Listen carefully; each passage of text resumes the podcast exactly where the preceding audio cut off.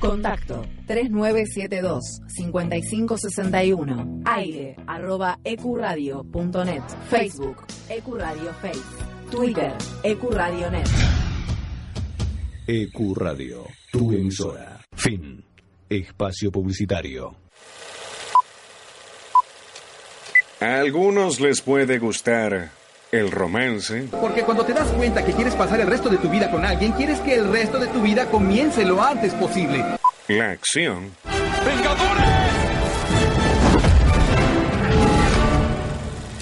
Unidos. el suspenso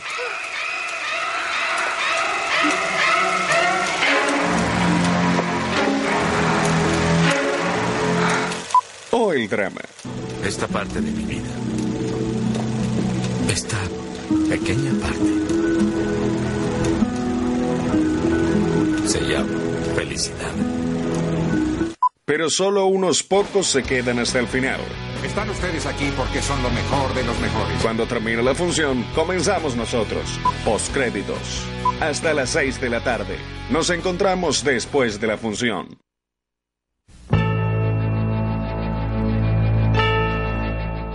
Hoy es un día particular.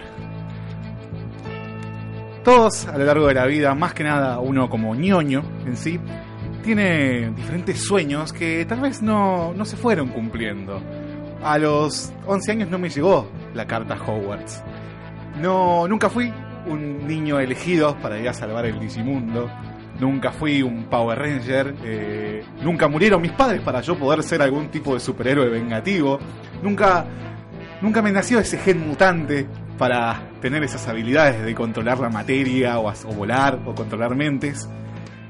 Y hay una gran deuda que el mundo tenía con nosotros, los ñoños, desde hace mucho tiempo, más precisamente 22 años que nos tenían atragantados con esta deuda.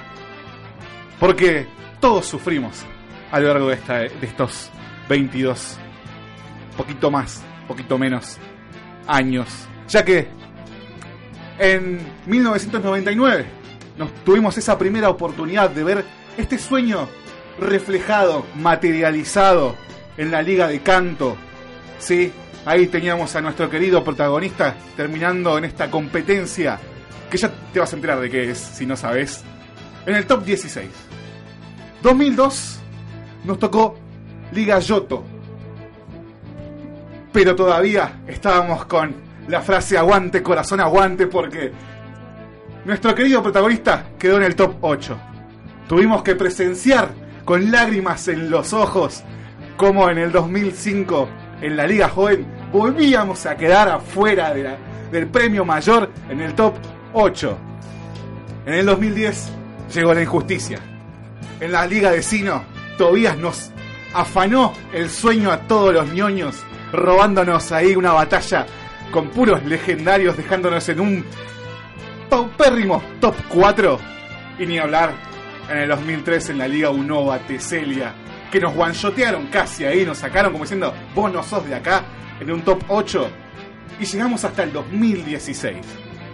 Liga Kalos, teníamos un Greninja de la hostia que rompía todo, y aplicamos la de los Pumas. La derrota digna en un segundo lugar. Yo, con el corazón roto, me levanté en la madrugada a verte pechearla, a verte quedado, a ver cómo quedabas en un segundo lugar, pero siempre hay revancha, señores, porque 2019, señores, Liga Alola. El señor Ash Ketchum, protagonista de la serie Pokémon, ha ganado por primera vez.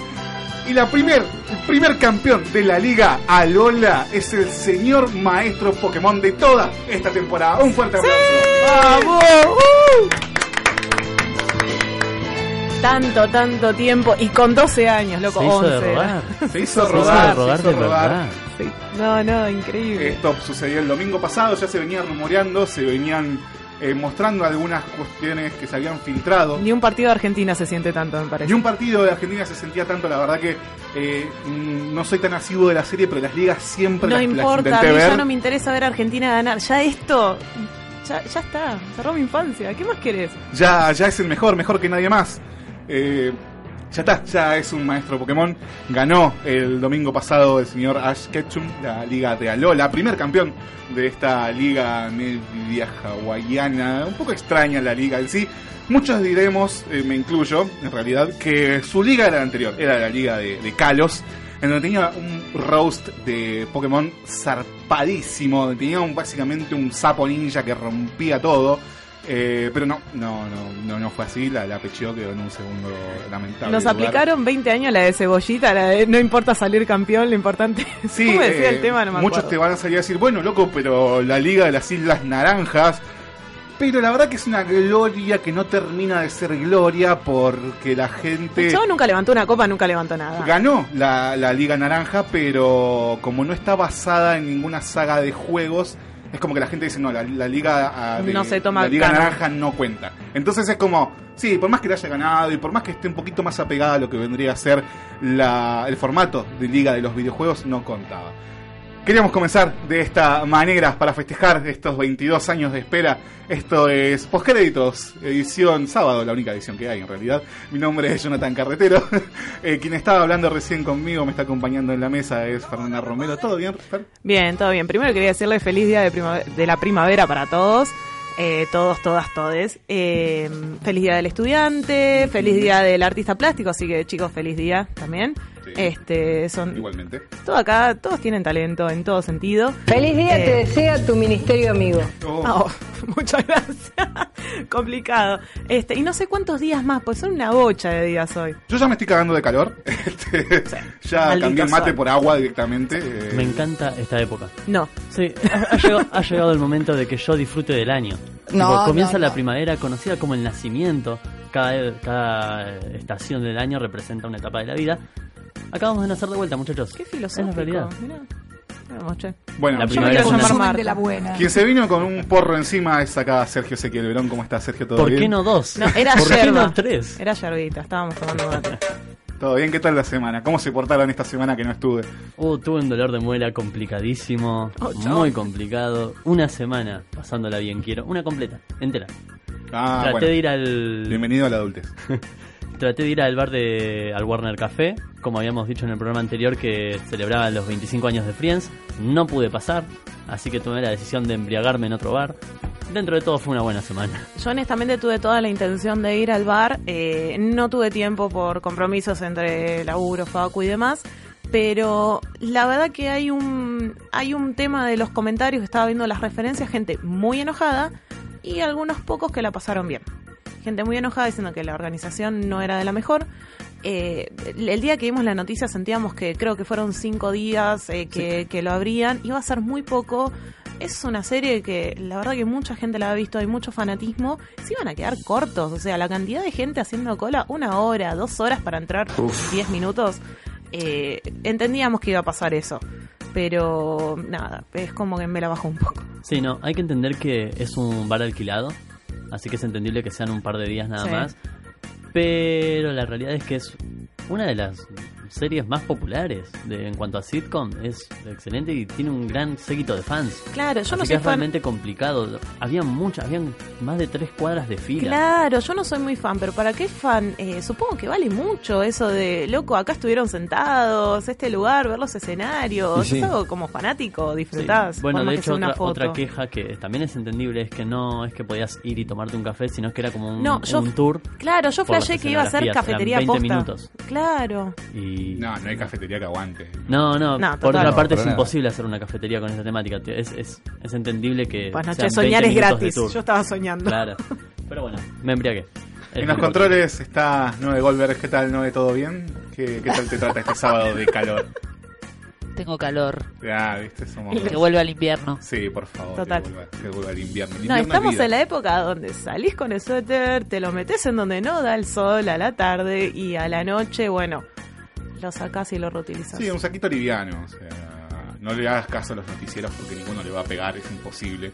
Eso, eso voy a reconocer. Septiembre es muy complicado. Es muy complicado en el sentido, tipo, cambia constantemente. Ok, bien.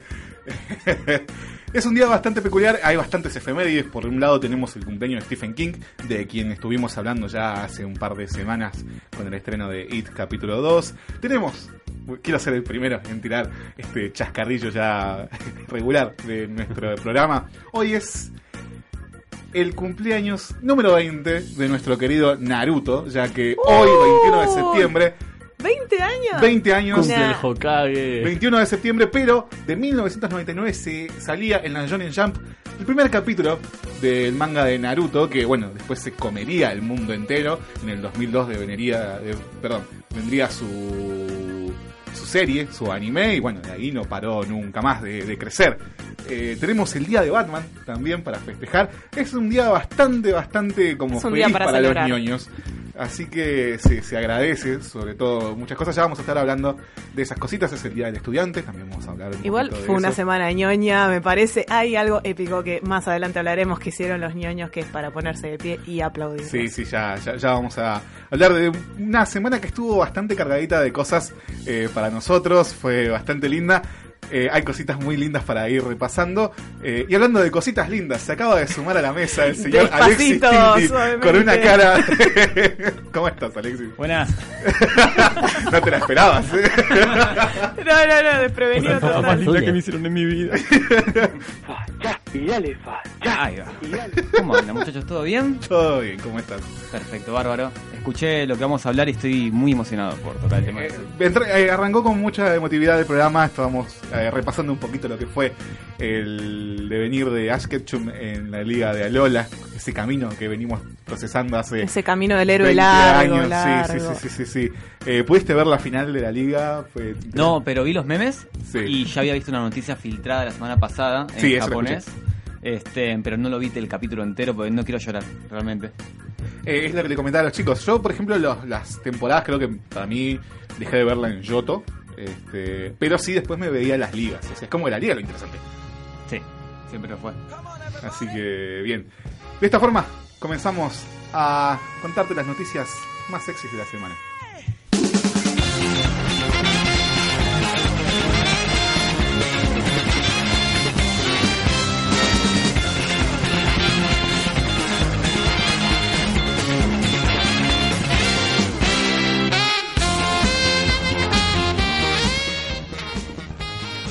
Estoy estoy muy emocionado con esta noticia ya que soy un me confieso un gran fanático acérrimo de los creepypastas. Eh, los vengo siguiendo desde casi su auge en el internet cuando entrabas a YouTube a buscar videos de terror y aparecían puros screamers.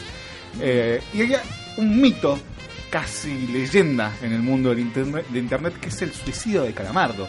Todos hemos escuchado, aunque sea una parodia, me juego si has estado en, en internet, eh, si, has si has transitado esos pasillos un poquito más oscuros de la red, que te habla de ese creepypasta, de ese episodio perdido de Bob Esponja. Estoy debajo de una piedra porque no sabía. En donde. Gracias por la segunda. En donde a Calamardo se lo trataba muy mal en, en, en su propio show y se terminaba suicidando. Esto es un, este es un creepypasta que ha dejado una estela muy grande dentro de lo que es el mundo de estas historias que se copian y se pegan de terror y que has generado muchos, muchas copias, muchos derivados. Vos entrás y pones el suicidio de y ya te aparece uno por capítulo, el suicidio de Homero, el suicidio de Goku, o sea, hay todo, pero un original es este Calamardo. Sí, es el original, realmente.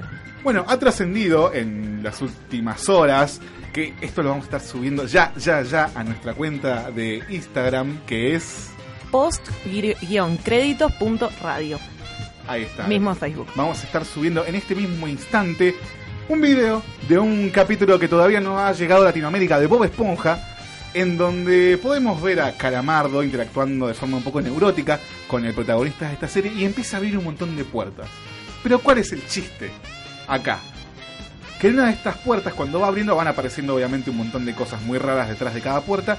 Y en una de las puertas aparece la cara del típico banner que se ha visto que se ha viralizado desde el creepypasta del suicidio de Calamardo. Entonces, Ay, horror, la gente está loca porque es como una casi como una oficialización, casi como un reconocimiento por parte de los autores originales a decir, bueno, esto existe, esto es esto es un gran homenaje. Eh, pocas cosas se me ocurren de que hayan cobrado esa magnitud y ese estatus de oficial. casi. Eh, se me ocurre, no sé, cosas como en My Little Pony o cosas así que tiene una fanbase muy grande. Bob Esponja la tiene, hace muchos años que viene eh, generando fanáticos y es una forma como de darles un cariño y de reconocerlos. Así que si entras a nuestro Instagram ahora, ya en este momento, vas a poder ver el video del capítulo filtrado del suicidio de Calamardo en la serie oficial de Bob Esponja. Mirá vos, no, la verdad que me estoy enterando recién, honestamente. Eh, estaría necesitando verlo para ver qué es lo que pasa, pero ¿cuál es esa emoción de la gente que querer suicidar al 90% de los personajes de los dibujos que conocemos? No, yo creo que es una cuestión de jugar con la inocencia de algo que debería ser alegre, no lo termina siendo, y de que, bueno, si hay, hay un asidero real en esta historia, que hay un estudio que producía de dibujos animados, ahora no te sabría decir bien cuál era, pero que este, pasó, que es dentro de la producción de los episodios, no se sabe si un trabajador o quién, en forma de broma, filtró imágenes gore de crímenes sin resolver dentro de un episodio que obviamente nunca vio la luz. Eh, Ah, es para charlarlo. Claro, es, Sí, sí, de ahí sí. viene la teoría del suicidio de Calamardo. La historia completa es básicamente eso, de que había un guionista y un productor que hacía un chiste a todo el grupo, que antes de sacar cada capítulo hacían como un peer review con todo el equipo. Y en este capítulo se veían como niños mutilados y, y partes de cadáveres. Claro. Ah, bueno. Sí, sí, hermoso chiste para la oficina, ¿no? Para Sí, sí, sí, pero que estaban puestos casi de forma subliminal. Claro, claro. claro. Entonces es como que era... era Hoy tengo complicado. ganas de traumar a los chicos que prestan atención. Sí, sí, sí. Sí, si prestaste atención en mi serie que no es para eso, te voy a traumar. Cuidado. Bueno, yo tengo noticias sobre lo que es la nueva película de Batman. Es algo que había mencionado, de men- me había olvidado de mencionar la semana pasada.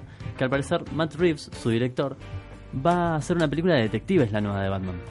Bueno, Va a tiene entrar- sentido. Sí, claro, pero es algo, es algo que no se mostraba en, las, en todas las anteriores películas. Que es uno de los puntos más fuertes del personaje. No sé si es uno de los más fuertes, pero un interesante. Por ende, reveló más o menos lo que es la sinapsis, que cuando en Gotham empiezan a morir ciudadanos de formas extrañas, todos los villanos dentro de Batman son sospechosos, lo que nos lleva... Son villanos, ¿no? ¿eh? Claro, Sí, claro. pero lo que nos... Sí. no soy tan inteligente, chicos, que da miedo a veces. No, pero lo Tuvo que todo nos presenta en esta nueva película es la posibilidad de presentar a todos los villanos, pero sin tener que trabajarlos a todos. Tipo, hacerlos que cam- con cameos, que aparezcan nada más. Como el universo cinematográfico de DC, Claro. con sus protagonistas. ¿Eh? Sí, más o menos. Pero esto puede ser algo, algo más lindo y mejor trabajado porque podés agarrar de estos tres, hacer una trama de, de- de misterio.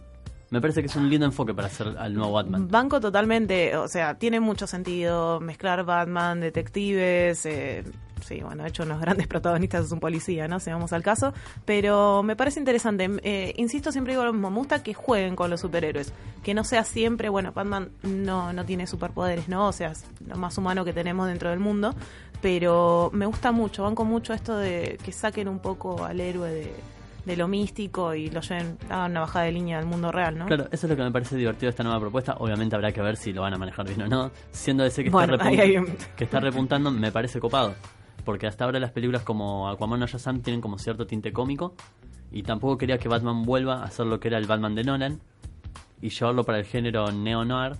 Me parece, me parece una linda propuesta. Sí, más, sí. para- más aparte va a abrir esta oportunidad que siempre mencionamos en el género de superhéroes de abrir subgéneros tipo superhéroes estilo western, eh, superhéroes estilo sci-fi. Banco en totalmente comedia. y quedan tenemos- cosas espectaculares. Muy copado. También nos enteramos hace poco, cambiando de noticia, que Apple también tiene intenciones de abrir una plataforma de streaming, porque al parecer, Basta. para, para ser una empresa seria, tenés que abrir tu plataforma Ya de no streaming. sos original, basta. Vos créditos abrir su, su propia plataforma de streaming Sí, mañana. vamos a tener A no ser que aparezcamos todas las en Disney temporadas Plus. de Naruto. Todas, todas, Todas. las temporadas, con análisis puntual de cada minuto de cada capítulo de cada temporada. Sí, sí, sí, sí. Sea o no relleno. Claro, lo- Solamente eso vamos a tener. Suficiente por hoy en día. ¿Qué tiene Apple? ¿Qué tiene Apple? No, nada. La y biografía esta, de Steve Jobs. esta es la parte divertida de que Apple tenga es- estas intenciones porque son conscientes de que no tienen nada, entonces quieren comprar Sony. Así de una. Uh, Como que no es tu mejor inversión si querés sacar No. una plataforma de streaming, ¿no? Como que, ¿qué, qué, qué le queda a Sony después de la compra? ¿Qué, qué le queda? Real. No, no, eh, los vas a celulares. comprar? No, tiene los derechos de no. Spider-Man todavía. Claro, pero por eso, o sea, tenés un superhéroe, Sí. prolijo. ¿Qué más tenés de Sony? Y así, dos mil años más Bueno, tarde. Sony ya tiene cámaras. Tipo, al menos tienen las herramientas para seguir trabajando. Ah, bueno, sí, por supuesto. Eh, no, en realidad también esta noticia a mí me llegó porque estaban especulando que con la compra de Apple eh, no se sabe, tipo, queda más en la nebulosa qué carajo va a pasar con Spider-Man. Y me pareció como un detalle copado. Basta de estas empresas. De hecho, en- hay otra, otro canal que ahora no me puedo acordar el nombre. En, la SBC o... Puede ser. Bueno, van a haber muchas, plata- muchas plataformas. Y es, es algo muy molesto, así que por ahí también leí que ya rondan chistes de una plataforma que, la, que globalice todas. Sí, sí, sí, Tipo, sí, sí. Así como nosotros Sí, con un compramos parche cana- pirata canales es la que va a globalizar. Como, claro. como Cuevana, digamos, ¿no? Claro. Eh, igual estoy completamente a favor de que sigan estas plataformas de streaming, porque esto es como una, una burbuja económica gigante que en algún momento va a explotar y le va a explotar a la cara de todos los que son, eh, no sea Netflix o Disney Plus y Amazon Prime. Después todo el resto van a morir lentamente por la piratería. Es muy curioso como Amazon viene como afilando los dientes desde hace mucho, pero calladito. Calladito. Es como que en, los dispositivos ya te viene instalado, por ejemplo, la plataforma de Amazon para hacerlo. Yo hace un par de meses me compré una tele y me venía, por ejemplo, eh, el control para bajar, subir, volumen, qué sé yo, Netflix. Y del otro lado esperando un, un YouTube en el otro botón del otro lado. No, Amazon. Amazon, claro. Y encima este año estrenan Watchmen. Eh, Sí, y sí. el año que viene la, la serie del Señor de los Anillos. Por lo cual Sí. están realmente. Watchmen esperando- vamos, vamos a tener que hablar porque va a dar para hablar. Yo la estoy esperando de una Mm. forma que no, no se los puedo explicar. Por Le- supuesto. Le estoy poniendo muchas pilas. Espero no sentirme defraudada, pero eh, estoy muy Mm. manija con eso. Sí, no, no, no eso. Complicadísimo. Yo le tengo muchas ganas a la del Señor de los Anillos. Eh, Sí, está sí. recién en de producción. Está en pañales, Están pero recién promete. casteando. La vienen hace varios años ya anunciando. No es nada nuevo, lo cual. O se están tomando las cosas con mucha calma para hacerlo bien, o O tienen un trabajo de un la huevo. reputa madre. Es que creo que es un poco de ambas, ¿eh? porque no es una saga nada fácil de adaptar, más con lo que vienen siendo las películas de Jackson del pasado. Es como No, que tenés, tenés unos un- zapatotes para Sí, llenar. y un mundo Sí, sí, sí. gigante para explorar que, que no es joda. De Amazon, eh, todavía tengo que terminar Carnival Row, que es la de Orlando Bloom. Eh. Tengo que decir que me gustó mucho, eh, que se nota que hay mucha guita y bien invertida. Bueno, Amazon para tiene una calidad muy loca, o sea, muy buena. Por ejemplo, Good Omens es una de esas series que Amazon Es largó. excelente. La- no, no, es, es impecable, es impecable. Es como vi esa serie, aparte está hecha por Neil Gaiman, es uno de mis escritores eh, también favoritos. Entonces dije, ok, esto no puede fallar como American God, que me la debo. Es muy buena American Gods. Me la debo, o sea, quiero leer primero el libro, pero sé que no voy a tener el tiempo de hacerlo, así que me voy a conformar con la serie por el momento. Pero estoy confiando en Amazon Prime. Me está gustando mucho, muy buena calidad. Eh, a mí esa serie Carnival Row es un mundo místico que me gustó mucho, Garpa. Y nada, la verdad que no, no tengo nada malo para decir por ahora. Es de las únicas dos después de Netflix en las que confío. O sea, Disney Plus porque es Disney y Y bueno, es Disney. Sí. eh, no Ya el puede ratón te lo fallar. dice. Pero nada, eso mismo. Eh, después yo traje una muy breve noticia que ahora por el aniversario de Batman, eh, la tienda de Epic Store está regalando todos los juegos de Batman que Sí. pueden sacarse de la galera, lo cual está muy, muy bueno. Eh, la lista es, tenés la trilogía entera de Arkham. Batman Arkham Knight, eh, la cual creo que es la mejor saga de videojuegos de Batman que Para, hay. regalando directamente cero, cero, Regalando. cero pesos. Si vos te creas la cuenta de Epic y pones tu tarjeta de crédito, no te van a cobrar nada. Esos famosos 30 días de prueba. No, no, no, no hay prueba. Ah, Pero necesitas ingresarla por una cuestión de registrarte nada más. Lo puedes des- descargar gratis. Solo por hoy creo que es. no, es hasta el 15, creo. Hasta el 15 entonces. Y después la saga de eh, Batman Lego. La cual hay muchos que... que- amo, amo, Exacto. amo todo. Perdón, soy muy fanática de jugar a los Lego. Es, es un gran juego para jugar de a 4. Lo jugué de a 2, no me pareció tan bueno. Lo jugué de a 4 y me parece una fiesta. Es una locura los Lego. Así sea hardcore gamer, lo que sea, permitite jugar un Lego que es precioso. Es, Totalmente. eh, vale mucho más que nada por el lore que maneja, porque es súper hardcore. Eh, no es como cualquier otro juego de Batman que bueno, te toca a los villanos medio por arriba, sino que va más al hueso. Pero es una contradicción un poquito a lo que es eh, la, la- la terminología de Lego, porque Lego uno requiere paciencia y trabajo, y los videojuegos de Lego es como me entro y ya quiero recompensa de todo. Así que es una dicotomía que a tener en cuenta. No es que porque seas fanático de Lego te van a terminar gustando los juegos de Lego. Creo que son dos parámetros totalmente diferentes. Eh, pero que terminan, siguen siendo eh, propuestas totalmente interesantes. Sobre todo creo que la de La, la trilogía de Arkham me parece una maravilla.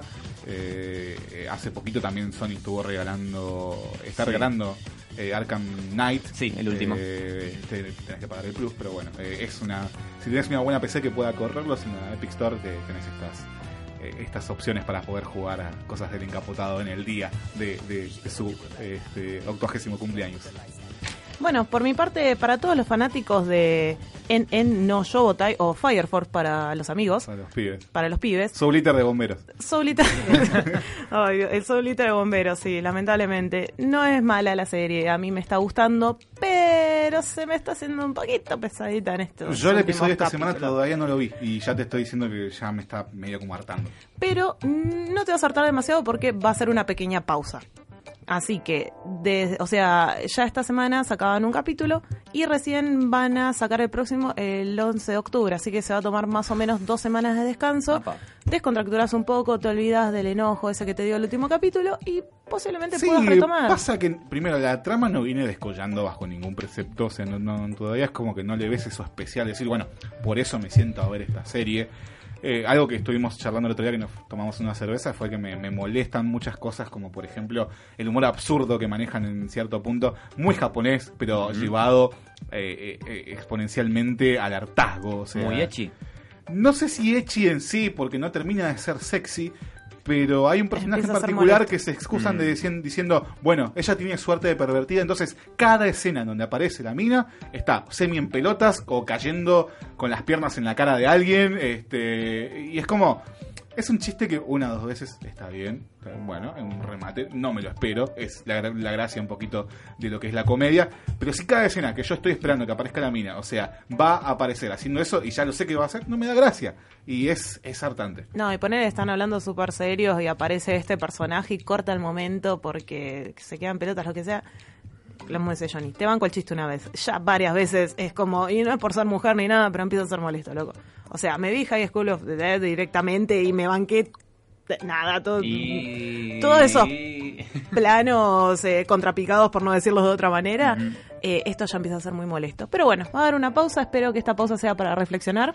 Sí, pasa que respecto. también tuvieron, ya tuvieron la pausa de la semana que fue el incendio en la central. en- Sí, en bueno, para ahí lo- los bancos. No, no, pero. Irónico, ¿no? No, no, es justamente por eso. Tuvieron Ah, que, de hecho, eh, ¿cómo se...? eh, Además era un capítulo polémico que, ju- que justo iban a dar Sí. esa semana porque era un chabón que se metía a una especie de edificio donde había gente laburando y quemaba a todos. O sea, Sí. sí, sí, sí. Casi, viste como cuando los Simpsons predicen cosas. Claro. Y acá fue una cosa así, de hecho censuraron el ending. Hay una escena donde muestran a mucha gente quemada, son como unas cosas medias negras. Bueno, no existe más escena. Por eso, lo que voy es que me parece que este skip que van a tomarse no les va a hacer muy bien, porque primero la trama no viene siendo la gran cosa.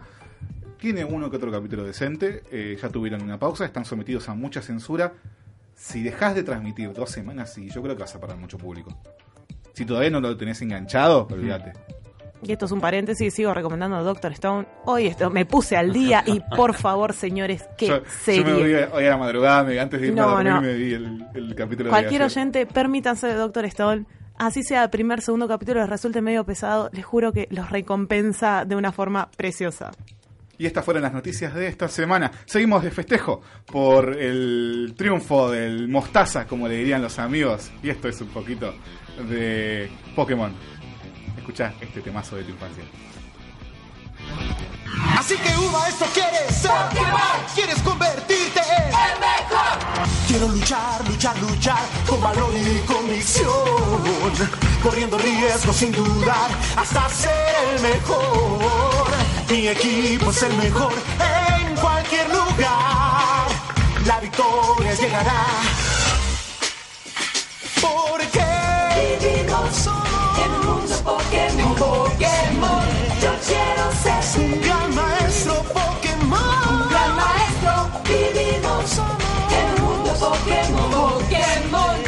Esforzaré sin titubear La victoria he de alcanzar. Así que un maestro quiere ser. Pokémon Quieres convertirte en el mejor Vivimos un mundo Pokémon. Pokémon. Yo quiero ser un gran maestro Pokémon.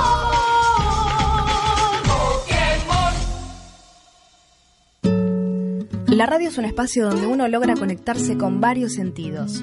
La radio genera una sensación de libertad y fantasía. EQ Radio. Dale aire a tus ideas. No te olvides, envíanos tu proyecto a info.ecuradio.net y forma parte de este mundo. Dale aire a tus ideas. EQ Radio. La promoción y difusión de las marcas es todo. Por eso, ofrecemos una amplia gama de ofertas para tu emprendimiento o pyme. Somos una radio con difusión nacional e internacional. Nosotros, junto con tu empresa, crecemos. Envíanos un mail a info.ecuradio.net con el asunto Pauta. Ecuradio, tu emisora. Contacto 3972-5561. Aire arroba ecuradio.net. Facebook Ecuradio Face. Twitter Ecuradio.net. EQ Radio, tu emisora. Ayer, eh, 20 de septiembre del 2019, pasó algo muy curioso en el área 51 en Estados Unidos, Nevada, eh, que venía ya teniendo arrastre de hace varios, desde hace varios meses, ya se venía esperando, ya que un usuario de Facebook creó un, un- un evento eh, bajo el nombre de Asalto al Área 51. No nos pueden detener a todos. al cual se sumaron millones y millones de personas. Más que nada creo que en tono de joda, pero básicamente eh, empezaron a, generar memes diciendo de que tenemos que eh, entrar todos corriendo como Naruto. Hermoso. Eh, o cosas como, ¿qué sacarías del área 51 si entraras? Por ejemplo, Con los nerds no se jode. Half-Life 3, este, Windows 9. eh, Yo quisiera la fórmula de Mirta. Quiero la fórmula de la juventud eterna de ah, de la juventud. La ju- yo bueno, yo no pensé sé que si- la fórmula política. digo. No, bueno, no sé si la juventud, pero. No sé, la fórmula que usa Mirta, señores. Sergio, La- ¿qué la- sacarías del área 51? La versión de Snyder de la Liga de la Justicia para destruirla y que dejen de joder con eso. Tinti, ¿qué sacarías? Lo estoy pensando, sé que es re genérico, pero me re llevaría un alien a casa. Pero me re Claro, llevaría bueno, sí, un alien eso a se da por descontado. Pero no, no, yo quiero uno que sea como que mida la, la mitad de mí, que no pueda hablar, que tenga unos ojos como así y que me haga como. Los ojos loco. como así, Claro. aclaro. Ah, claro, eran tengo que ojos grandes. Voy a hacerlo, perdón, perdón. No te están viendo. No, no, claro. unos ojos con forma de, de, huevo. plato, digamos, pero. Vos querés un gris. Yo quiero un gris, pero quiero un gris cool y tierno. Es- Quiero un gris que pueda ser un peluche y también que pueda aplicar mafia a la noche. Como que, che, guacho, tengo un gris atrás mío. Gris como, ah, motherfucker, me encantaría. Eh, me recuerdas, hay much- la gente se volcó en YouTube a hacer openings de cómo sería eh, el asalto al área 51 Es con hermoso música de todo. Naruto. Eh, y vos te ves gente robándose aliens y llevándoselos de joda. Eh, es, es muy divertido todo lo que generó todo esto. El creador de esto, de, de este, de este acontecimiento salió a desligarse de todo este evento diciendo que era todo broma, que no pensó que esto pudiera llegar a tal magnitud y que no se hace responsable por Señor, lo que puede usted está en internet, tiene que tener cuidado con lo que dice. Tiene que, tiene que hacerse cargo de lo que provocó en nosotros. Bueno, mismo confesó de que lo contactaron del FBI. Sí. Y que le preguntaron como, oiga, ¿usted realmente piensa asaltar el área 51? Y él como, "Hmm, No, imbécil, no. Claro. eso es Facebook, nadie le cree a Facebook. Además, tipo el FBI, viste, re profesional, diciendo, eh, oiga, ¿usted va a hacer algo ilegal? No. Espera que le, le pregunto a mi primo Mohamed. y Este, Pero bueno, eh, y bueno, la gente se empezó a juntar, empezó a trascender ayer de forma muy paulatina en las redes sociales fotos de gente en el área 51 siendo monitoreada por helicópteros con militares alrededores. Bueno, al principio era Los un amo. tumulto de Fue gente. tan lindo internet, fue tan lindo ver el noticiero esta semana. un grupito de gente, pero fue escalando, escalando, escalando, las fotos cada vez fueron más grandes. Un ejército de gente, literalmente, eh, presta a, a- a asaltar el área 51, lo cual está teniendo a todo el mundo como locos. Los medios del mundo yendo a cubrir las inmediaciones del área militar, que dicho sea de paso, hace muy poquitos años fue reconocida oficialmente por el gobierno estadounidense. Sí, justamente lo hizo Barack Obama. Sí. Eh, Este, en el 2013. claro. Eh, lo cual da una magnitud, es muy importante más allá de la joda de lo que pueda ser todo esto, lo que está pasando, eh, que sea cubierto eh, a tal magnitud eh, mundial y que por ejemplo algo que me encantó, que compró mi corazón y que fue el sueño del pibe, es el flaco que en medio de una transmisión de un corresponsal de noticiero Ah. pasó atrás del chabón corriendo como Naruto y lo vio el mundo entero, ese flaco se ganó el cielo. Totalmente. Me encanta porque no es un evento que se lo hayan tomado en serio, tipo se lo tomaron posta en joda y se permitieron hacer esas cosas como correr como, como Naruto detrás de cámara. Es como, muchachos, vamos a romper los huevos al área 51, dale, vamos. Claro, además es eso, no, no hay Es ninguna organización de por medio, no hay nada de por medio, es, existe porque la gente quiere. Claro, pero aparte es, es hermoso porque, o sea, no hay. El ejército estaba formado dentro del área como diciendo: Nos atacan 20.000 shinobis, ¿qué hacemos, muchachos? y ahí Claro. en- en- entraba el gris. Hey, motherfucker. Pero bueno, lo que toda esta, esta revolución que está pasando nos incitó un poquito a, a pensar en películas de ovnis, de extraterrestres que sobran, eh, son un género en sí mismo, pero que recomendaríamos para ver este sábado a la noche, eh, ahí en la oscuridad de tu casa o, o donde estés. Hago un breve paralelismo para el que no sepa. Justamente el- este, este evento está basado en hechos reales, eh, reales no ficticios, que es que justamente la última saga de Boruto es justamente Boruto versus aliens de, Sí, de- es de verdad. fuera de la Tierra. Así verdad. que todo esto está basado en algo. Gracias. Se vuelve cada vez mejor. Gracias Naruto por Gracias, existir. Naruto. Eh, es el cáncer en realidad, los, los, los extraterrestres en Naruto es como sacados de la nada. Totalmente, sí, sí, sí, sí, sí. Como que... Los grandes villanos. Sí, sí, Es sí, el no. mejor live action que he visto en mi Es vida. una estupidez. Sin ir más Es una estupidez, pero bueno, yo ya Boruto abandoné, no, no, no, ni siquiera me subí a ese Ah, barco. ¿lo arrancaste? No, no, no, ni siquiera, dije, estoy, estoy- estoy- estoy explicando, ni siquiera me subí a ese barco. Yo te- el día que terminó Naruto y Naruto se casó con Hinata y se volvió Hokage, spoiler alert. este, yo ahí ya, listo, acá cierro este ciclo de mi vida, pasamos a otra cosa. Para la gente no me que dice- interesa ver la historia del hijo del hijo del hijo. No, ¿Cuenta como spoiler al- alert considerando que está Boruto? Pasa que no sabes hijo de quién es, puede ser adoptado. Bo- Boruto. es hijo de Sasuke. Claro. No, señor. Es una pregunta para la gente que todavía dice, che, el gallapón ese de Naruto con el, ¿cómo es esto? Con el traje blanco. Y vos lo miras como diciendo, que está o sea, Ah, cuando fue enfermero. Claro, eso mismo. En el OVA. Claro, sí. Bueno, claro, bueno. Pedazo de. Boruto. Pero bueno, lo que te vamos a recomendar ahora son cuatro películas barras series para ver con temática alguien. Comienzo yo. Hay una película que me impactó mucho en mi adolescencia, tenía unos tiernos 15 años. Estaba con un amigo boludeando en mi precaria computadora en mi casa un sábado de la noche. Estábamos así viendo boludeces en YouTube con el paupérrimo internet que teníamos que nos permitía ver, jugando a taradeces, qué sé yo, y con la tele de fondo prendida. Un saludo a Aurelio si estás escuchando. Eh, y de repente es como que se hizo las 10 de la noche, las 11, y de repente empezamos a ver una peli que estaba justo puesta en Canal 9 y le empezamos a prestar atención. Y de repente, como que la computadora se empezó a alejar de nuestro eje de, de visión.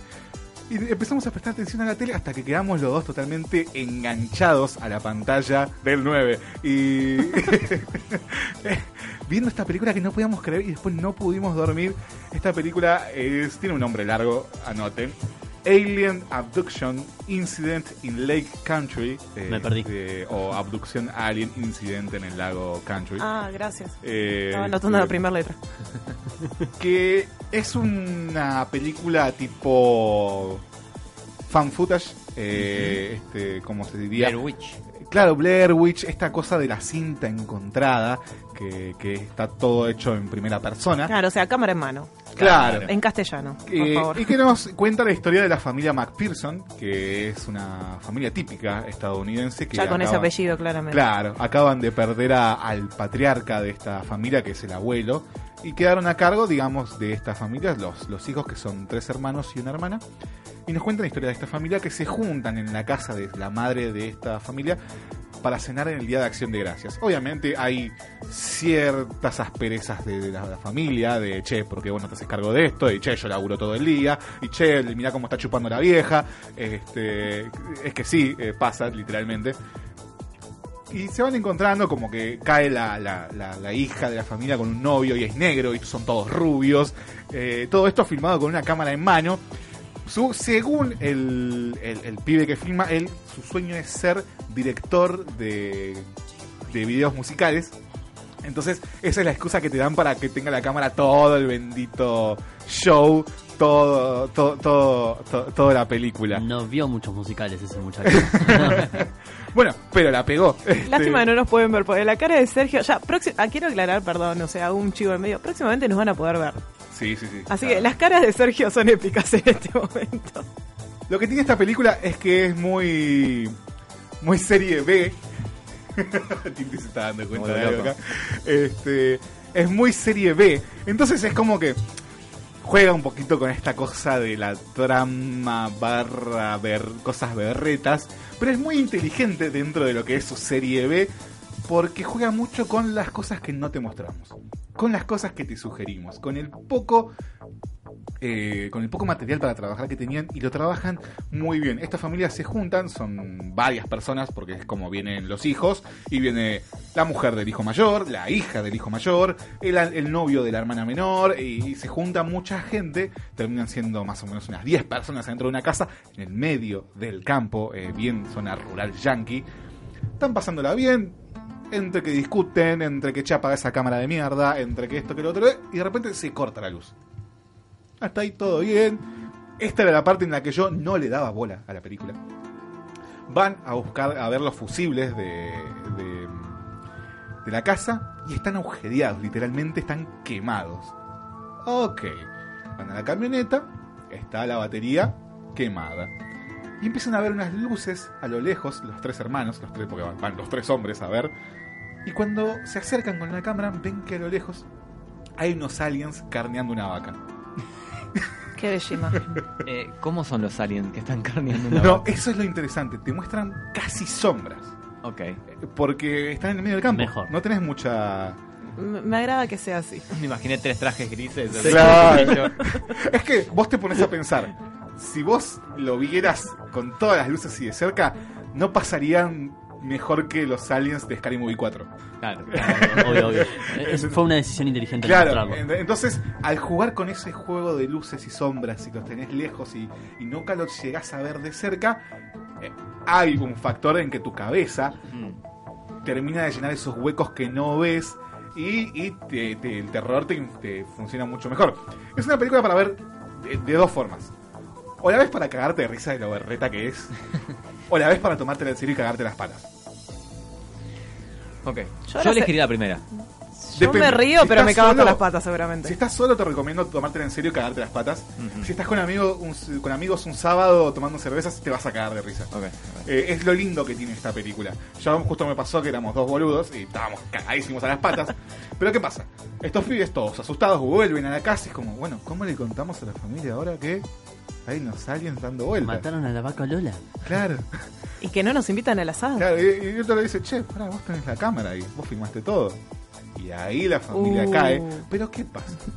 Los aliens vieron la cámara y piensan que es un arma, parece. No. Entonces, se, Eso es bueno. Se cierran, se encierran la gente en esta casa y vos empezás a escuchar pasos en el techo, empezás a ver sombras que pasan por la ventana. Y ahí la cosa empieza a escalar de a poquito, de a poquito, de a poquito. Y hay muchas tramas internas. Como salgamos y cuetémoslo. No, eh, aguantemos un toque. No, porque esta le está pasando esto. No, porque la nena está actuando raro. Porque hay una nena y actúa raro y se va toda la mierda.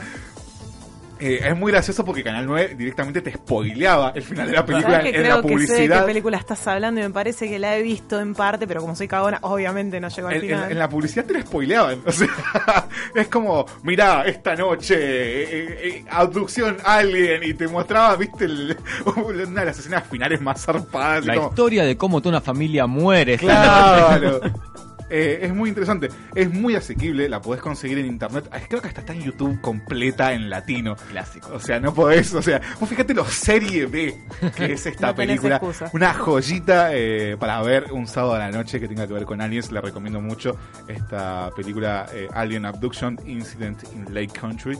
Eh, no dejen de verla porque es una de las joyas de, de la corona de mi vida en cuanto a películas de aliens. Tengo curiosidad, por eso me encanta que esté en YouTube. Tipo, eh, eh, eh, no, ya no tengo excusa. Ya, Pero- ya la puedo ver. Yo la voy a buscar. Sí, sí, De ya llego a mi casa. Yo quiero hablar de una película que me marcó un poquito. Como dije muchas veces, no soy fan del género del, te- del terror. No sé si esta película entraría en ese género. Pero esa película no me dejó dormir después. Estoy hablando de la película Encuentros cercanos del cuarto tipo. Excelente. Mm, muy buena película. Para el que no la vio, trata de un pequeño pueblo en Alaska llamado Nome, donde un número de, personas muy grande desaparece constantemente desde 1960. Constantemente empiezan a desaparecer, pero nadie, tipo el FBI va, no encuentra nada, es todo, todo raro. Tras la desaparición, hay una psicóloga, Abigail, que tras la desaparición de su marido, empieza a documentar las sesiones de terapia que va teniendo con sus pacientes, es como, como psicóloga.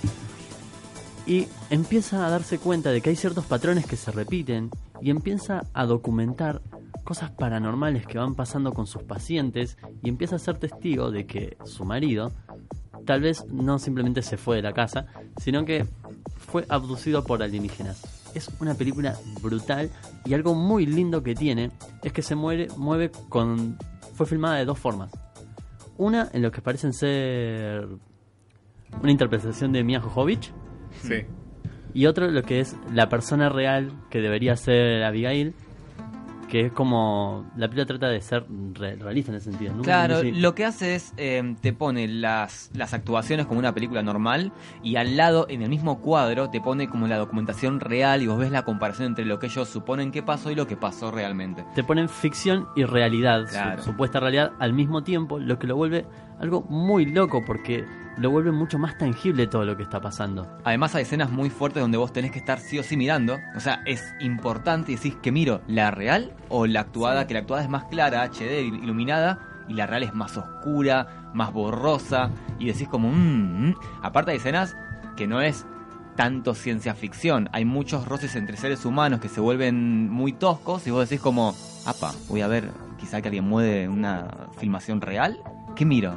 ¿Dónde está mi morbo? Es muy linda película. Además es como eh, una película de detectives, realmente. Porque es un misterio que esta psicóloga va resolviendo junto a vos y se pone muy turbio todo. eh, y se pone muy paranormal, pero paranormal creíble. No como decirte, "Ah, un fantasma raptó a mi marido. Es más como que hay cosas lógicas. Hay, hay realmente, hay palabras sumerias, que para que no sabes, el primer lenguaje que el ser humano registró en la faz de la Tierra.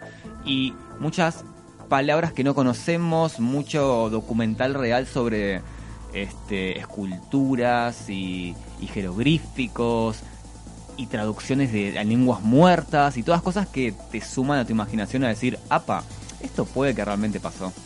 Juega con, con esto de, de las desapariciones inconclusas, juega con intervenciones de- del FBI, juega con, con simbolismos. Hay un, ponele un simbolismo de un búho que cada vez que ves el puto búho de acá en adelante te vas a acordar de esa película. Yo Ya- amo, amo los búhos. amo- A Sí, mí pero ya no los gusta ves con los mismos ojos. Claro, pero de repente ves el búho blanco y decís, che, si esta película tiene razón, estoy cagado de miedo. Bueno, Sí. algo muy curioso es que acá justo estaba buscando la película que les recomendaba recién en YouTube. Está, pero empieza con- también con una intro de búhos. Bueno, es que en realidad en la religión sumeria, eh, el mayor dios, el que vendría a ser nuestro, nuestro dios, dios, dios, Dios abramánico. claro, es un búho gigante para los sumerios. Qué copado. Es hermoso. Es como el búho que vino del Big Bang, básicamente, Sí. y tuvo una guerra eterna con otro monstruo que es como una serpiente, de ahí viene el tema de los Anunnakis y los reptilianos, Sí. y la imagen es un búho gigante. Muy, muy King la cosa. El búho también me hace Muy pensar Lovecraft. mucho Muy Lovecraft, en, sí, sí, en sí. Lovecraft, pero también en el búho de la biblioteca de, de Avatar, la biblioteca Uh, sí, perdida gran de capítulo. Washington. Ahí está, no me, no me salía el nombre. Gran capítulo, gran, personaje el búho. Sí, ese. sí, sí, sí. Bueno, lo que me gusta mucho de, de esta película son la cantidad de cosas con las que juega de vuelta, los simbolismos, esto de mover tanto la película entre ficción, notable ficción, y lo que son estos documentales, el tener que elegir en, che, ¿qué voy a ver? ¿Veo esto que claramente es ficción o esto que puede ser cierto? Te recomendaría esto que, que- se, pone, se pone serio. Sí, que la veas, pero que la veas tomándotelo en serio. Como que no, si la, si la ves como joda, no vas a disfrutar nada de la película. Pero si, si la tomás como que, che, esto es un caso que pudo haber pasado, te va a volar el bocho, no vas a poder dormir, te vas a replantear tu religión, sea cual sea. Es que ese es el chiste, creo que, de ver este tipo de cosas. Yo Mm. veo Dross, sé que el 99% de las cosas son mentiras y son exageraciones del chabón, pero me gusta un poquito jugar a de, bueno, y si, por ejemplo, Dear David, es obvio que es trucho. Lógico. Pero ponete a pensar, bueno, ¿yo qué haría en ese lugar? ¿O qué pasaría si eso fuera posta? Claro. Y ahí creo que radica la gracia. Sí, sí, Bueno, sí, sí. la película tiene una escena final que a mí siempre me pareció muy fuerte porque No, no voy a hacer spoilers para el que la quiera ver. Sí, la quiero ver. Pero, pero plantea algo que me parece muy loco, que es, si estos aliens existen y realmente abducen gente, son completamente imparables. Y no hay nada que puedas hacer al respecto, y si te pasa a vos, nadie te va a creer. Lo que me lo presenta como un peligro real, lo cual realmente me preocupa. Me quiero ir a mi casa. El miedo más grande Es que, del ser humano, no- lo inevitable, no me estás ni cerca, eh, en tu casa no estás ni seguro, o sea, puede Claro. pasar en cualquier No, lado. no, No, pero o puedo sea, llorar. te muestra eso, que no, no estás seguro ni siquiera dentro del Área 51, ponele. O sea, No, estás creo que menos que menos. o sea. Hoy en día han demostrado el Área 51, no Bueno, es para tomar la ese sería como el, el cierre para mí perfecto de esa película, en el, el que me presenta un peligro, en el que no, no estoy a salvo, bajo ningún punto de vista.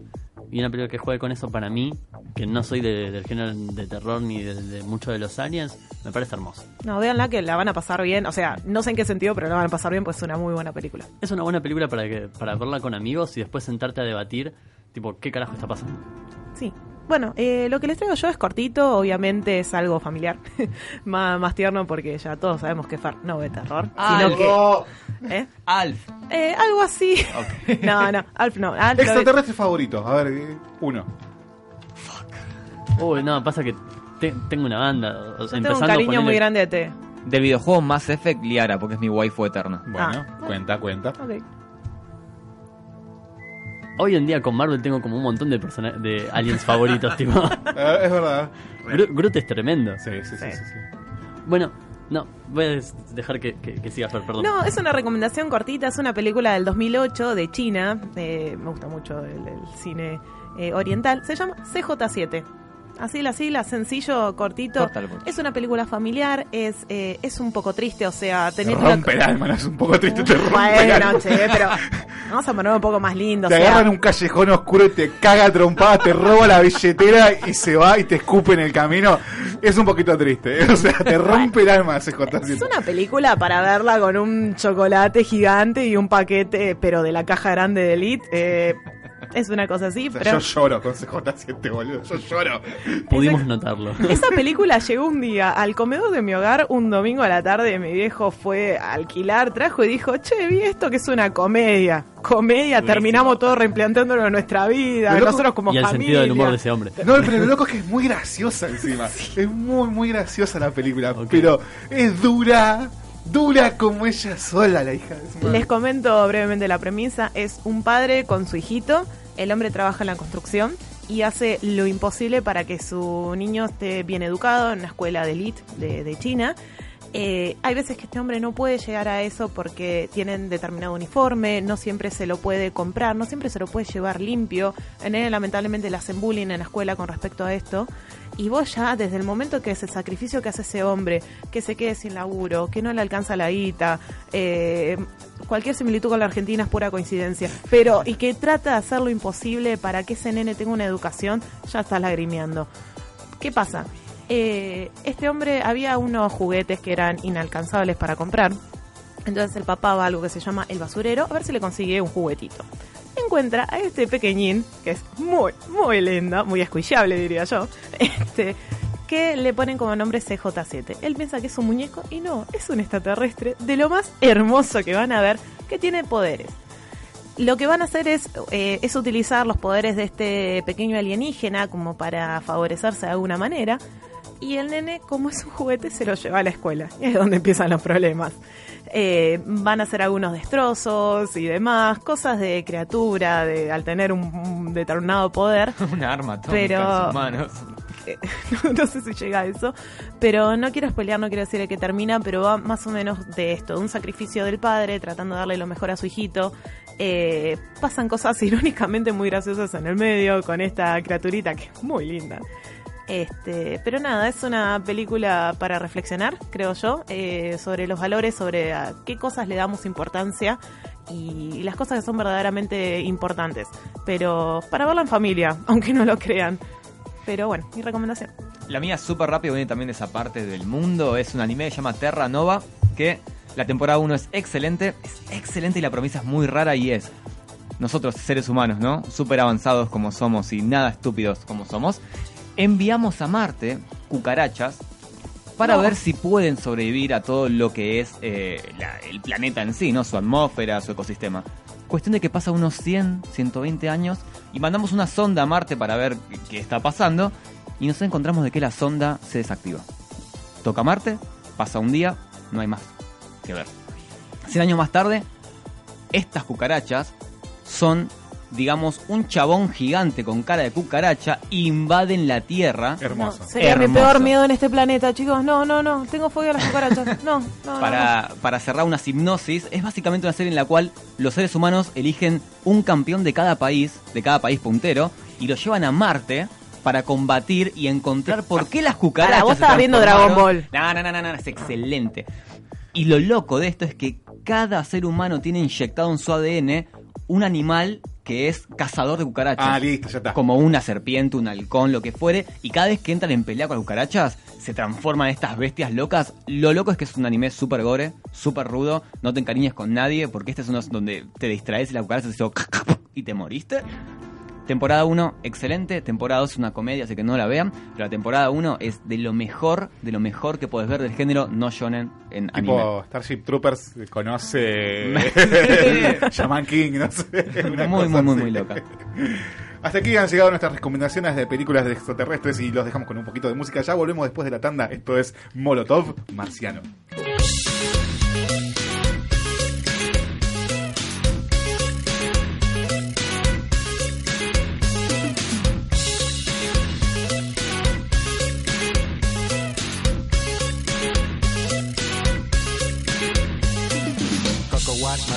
Una cosa espantosa. Quieres escabecharte casi cualquier cosa. No es el cuerpo marrano que solía tener, ni la cara, mi reina, que tú has de querer. Porque me convierto en marciano. No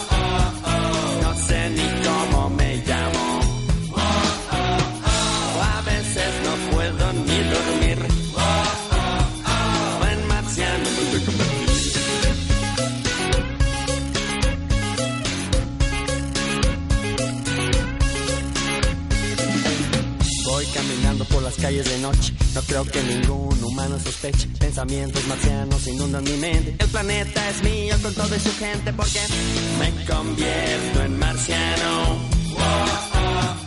No sé ni cómo me llamo.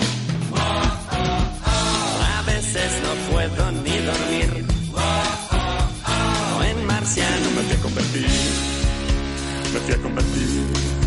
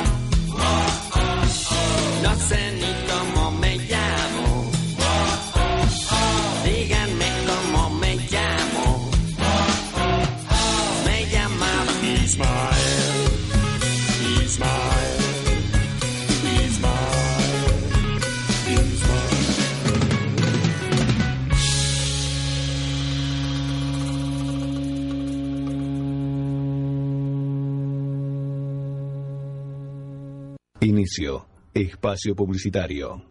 No dejes de estar conectado.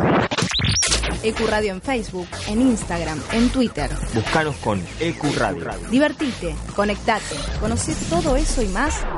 Por Ecuradio. En nombre de la Asamblea General, tengo el honor de dar la bienvenida a las Naciones Unidas. ¡Cállese, hombre horrible! Una nación sin representación en la ONU merece ser escuchada. ¿Quieren ser como la ONU de verdad o solo parlotear y perder el tiempo? De 16 a 19. De 16 a 19. Downtown Corea. Buen fin de semana, niños. Sean buenos con los países subdesarrollados.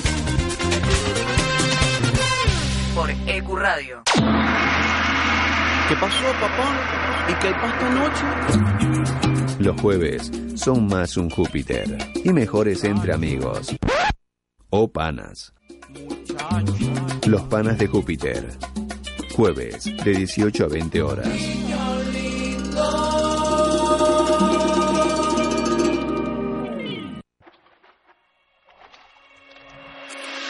Espacio, un lugar rodeado de buenos profesionales y gente comprometida con la radio. Te invitamos a formar parte de la familia de EQ Radio. Envíanos tu proyecto a info@ecuradio.net. EQ Radio, dale aire a tus ideas.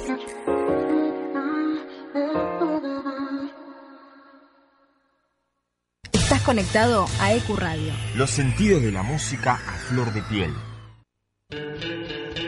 Nadie cree en lo que oye. Para terminar la semana bien informado, Cada viernes de 21 a 22 horas. con las noticias más importantes, la información deportiva, Buena música y la agenda del fin de semana. Nadie cree en lo que oye. Viernes de 21 a 22 horas por EQ Radio. Cada martes, de 22 a 0, con cada carta que jugamos hacemos saltar la realidad, con la altura y el toque de humor ácido necesarios para contrarrestar los efectos nocivos por EQ Radio. Los martes de 22 a 0 horas. Escuchás Mato y Obligo por EQ Radio. La radio es un espacio donde uno logra conectarse con varios sentidos. La radio genera una sensación de libertad y fantasía. EQ Radio. Dale aire a tus ideas. Ahora también podés volver a escuchar los programas y los mejores podcasts en Spotify. Búscanos como EQ Radio y comenzá a seguir.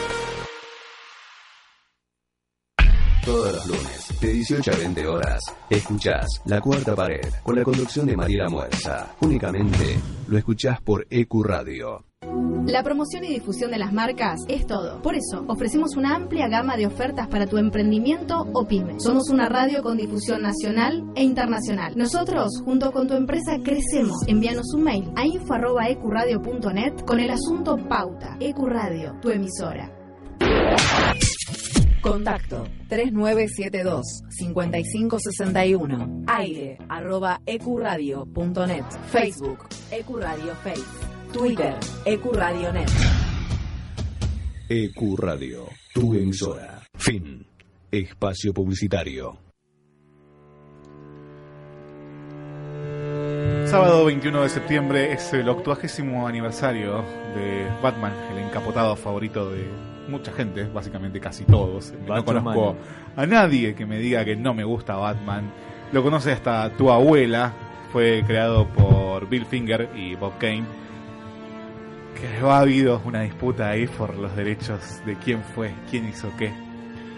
Y no podemos negar que ha trascendido generaciones enteras que ha influenciado muchas de las obras de Occidente y que bueno, ha tenido más de una adaptación y que ha sabido evolucionar a lo largo de los años para adaptarse a cada época y tener un Batman que sea acorde a cada generación, porque la gente busca otro tipo de contenidos.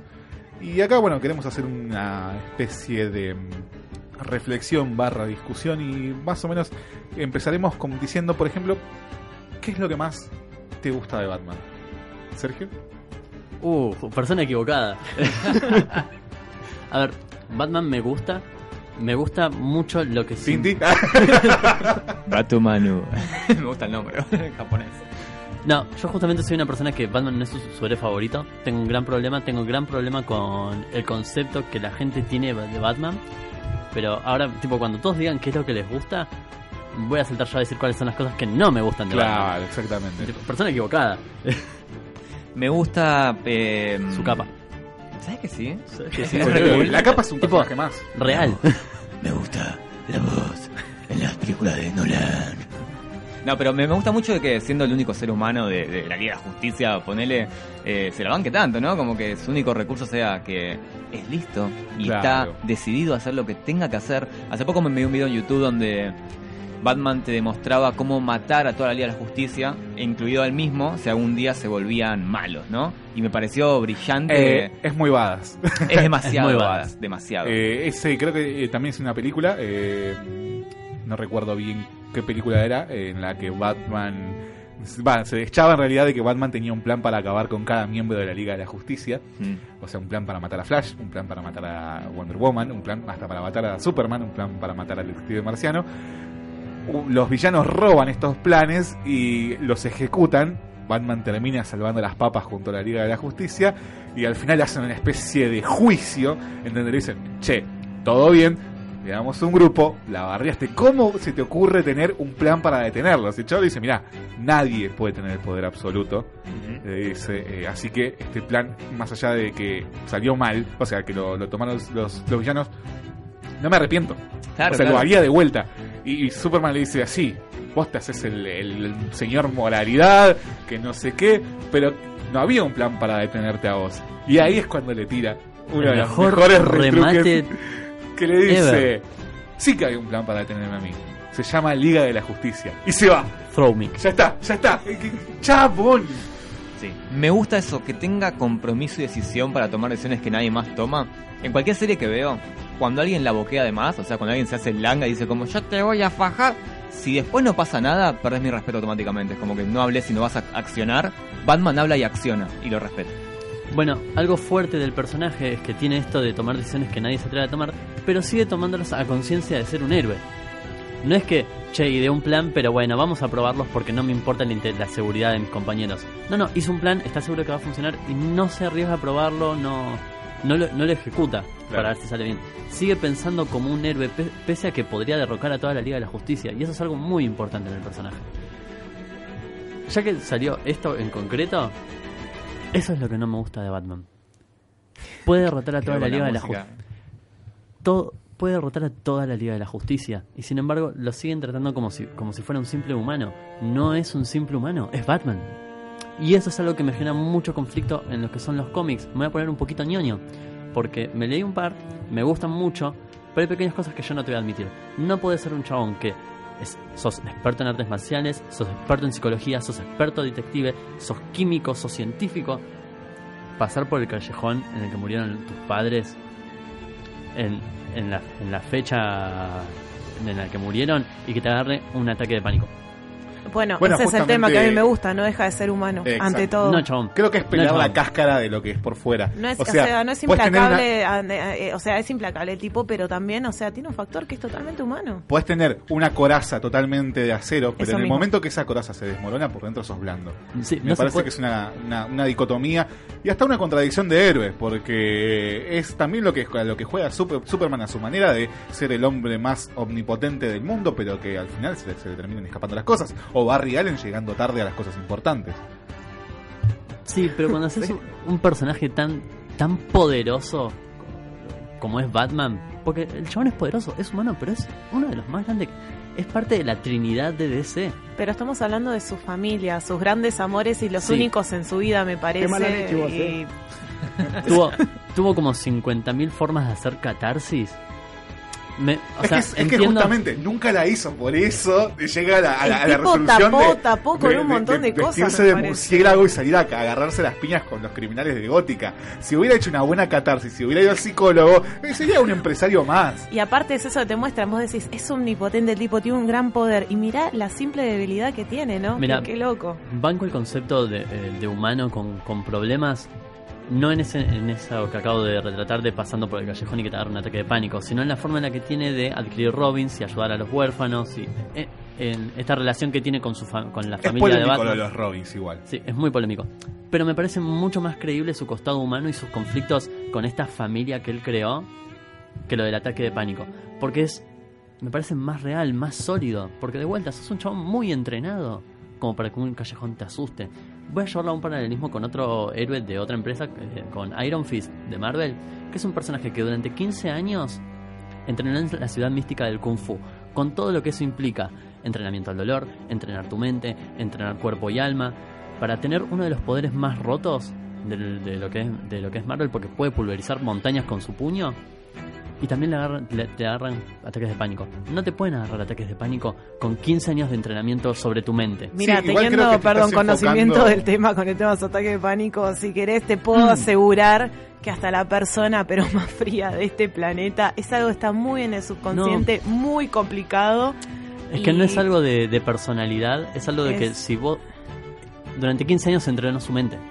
Porque Sí, es igual una de las bases de Creo que de en el caso de Batman te estás agarrando de un, de un concepto, de una escena muy puntual de No, un no, cómic es algo que se no corresponde tal vez a la cosmovisión de lo que es el personaje, ya que en otros en otras adaptaciones ha te- tenido la misma situación de enfrentarse No. al mismo escenario y no ha tenido ese, ese problema. Por ejemplo, no, sé si en su- eh, por ejemplo en Spider-Man con el tema de la muerte de su tío y todo, creo que hasta lo superó mucho más rápido que está bien, otro universo, todo lo que vos Es que quieras, pero hablando de personas Spider-Man no supera la, la muerte del tío Ben, por eso es Spider-Man. Sí, pero Spider-Man no es Batman. No, Spider-Man obviamente. es muy fácil de derrotar. O sea, a mí lo que me. por- volviendo No, a, de la a- a psicología del temática, personaje, no más que nada. a mí No, me encanta justamente todo el hecho de la humanidad, la empatía que uno puede generar al hombre caminando entre dioses. Y lo que no me gusta, en contraparte, que va muy de la mano con esto, es lo exacerbado que lo han hecho en los últimos años de, por ejemplo, soy un gran detractor de la frase de no, porque si a, Batman le das cinco minutos para pensar una situación, a él nunca lo, le podés ganar. Tipo, él con estrategia te resuelve todo.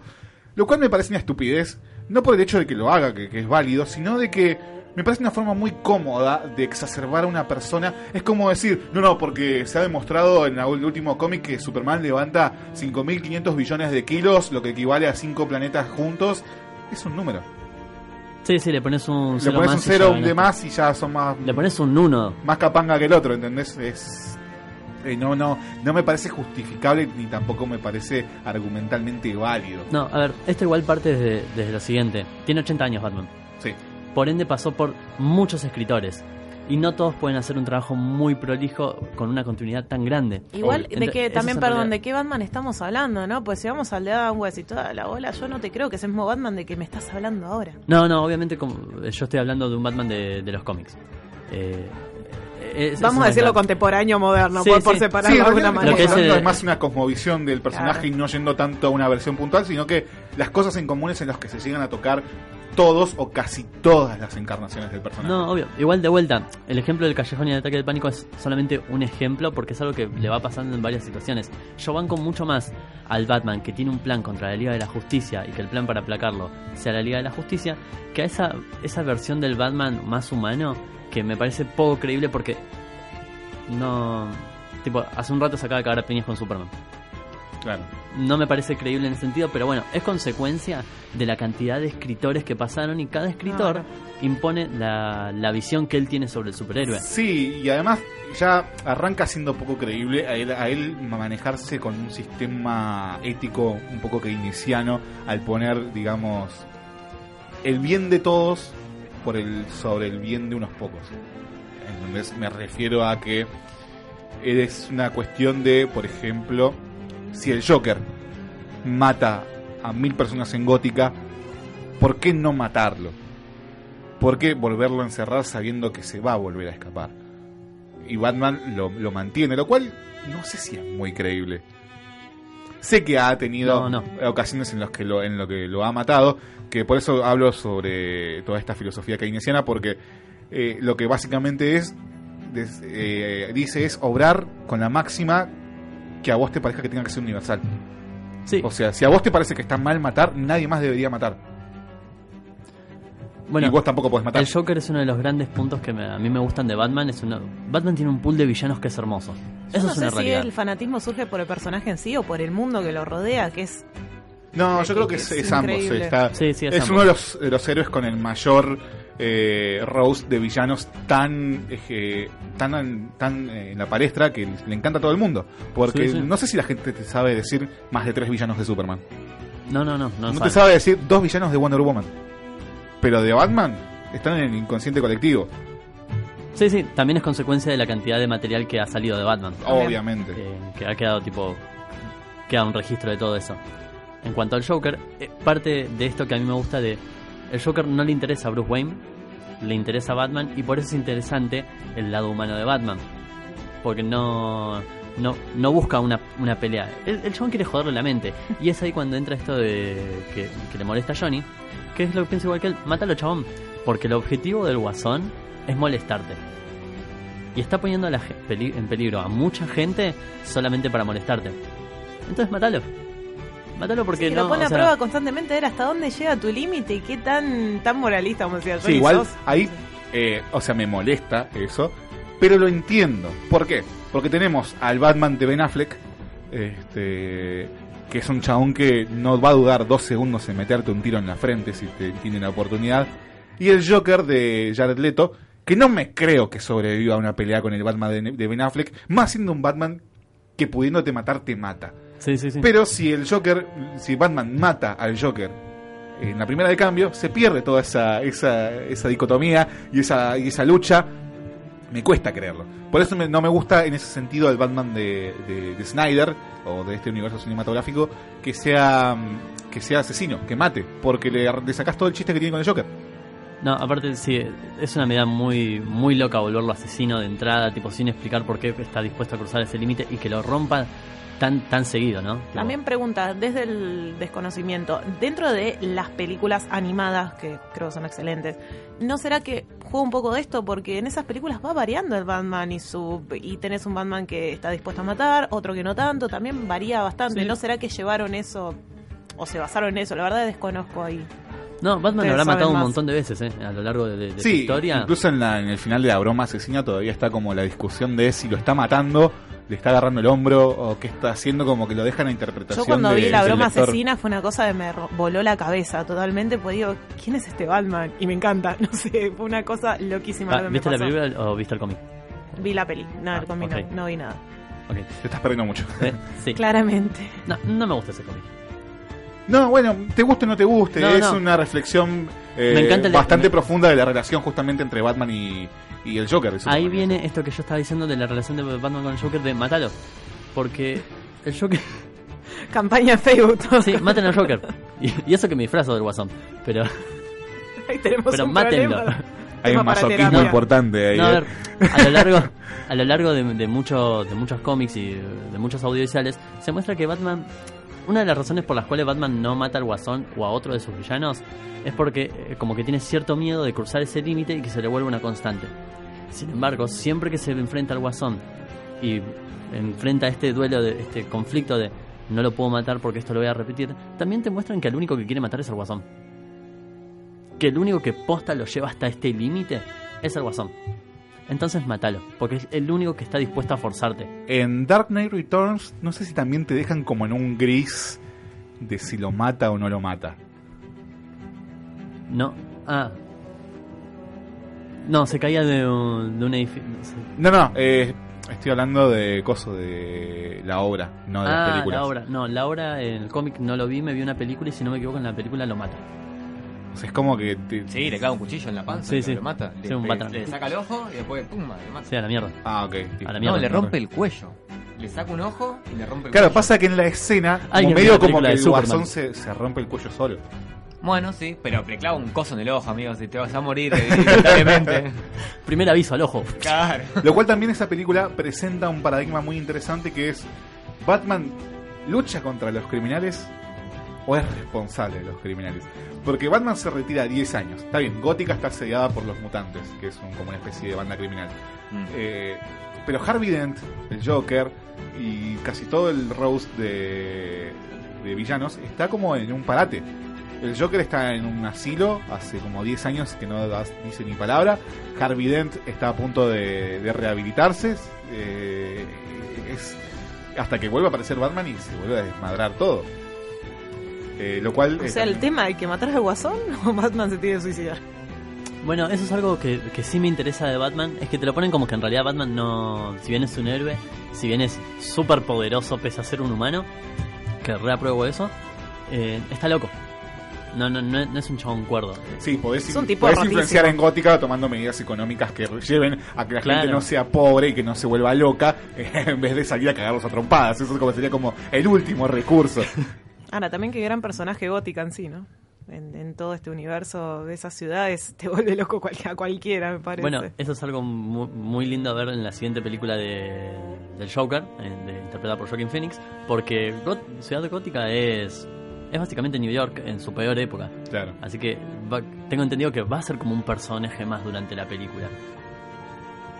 Este tema de Batman se replica, por ejemplo, en los videojuegos, eh, en este, esta dualidad, este tema con el Joker. Eh, sí, más o menos. Sobre todo en la saga Arkham, que es la que más tengo fresca. Eh, Hay como una cosa de te quiero matar pero no puedo. Mismo, creo que es el tercer juego donde el Joker, spoiler alert, está No sé si lo digo, no lo digo, Eh. que no lo digo.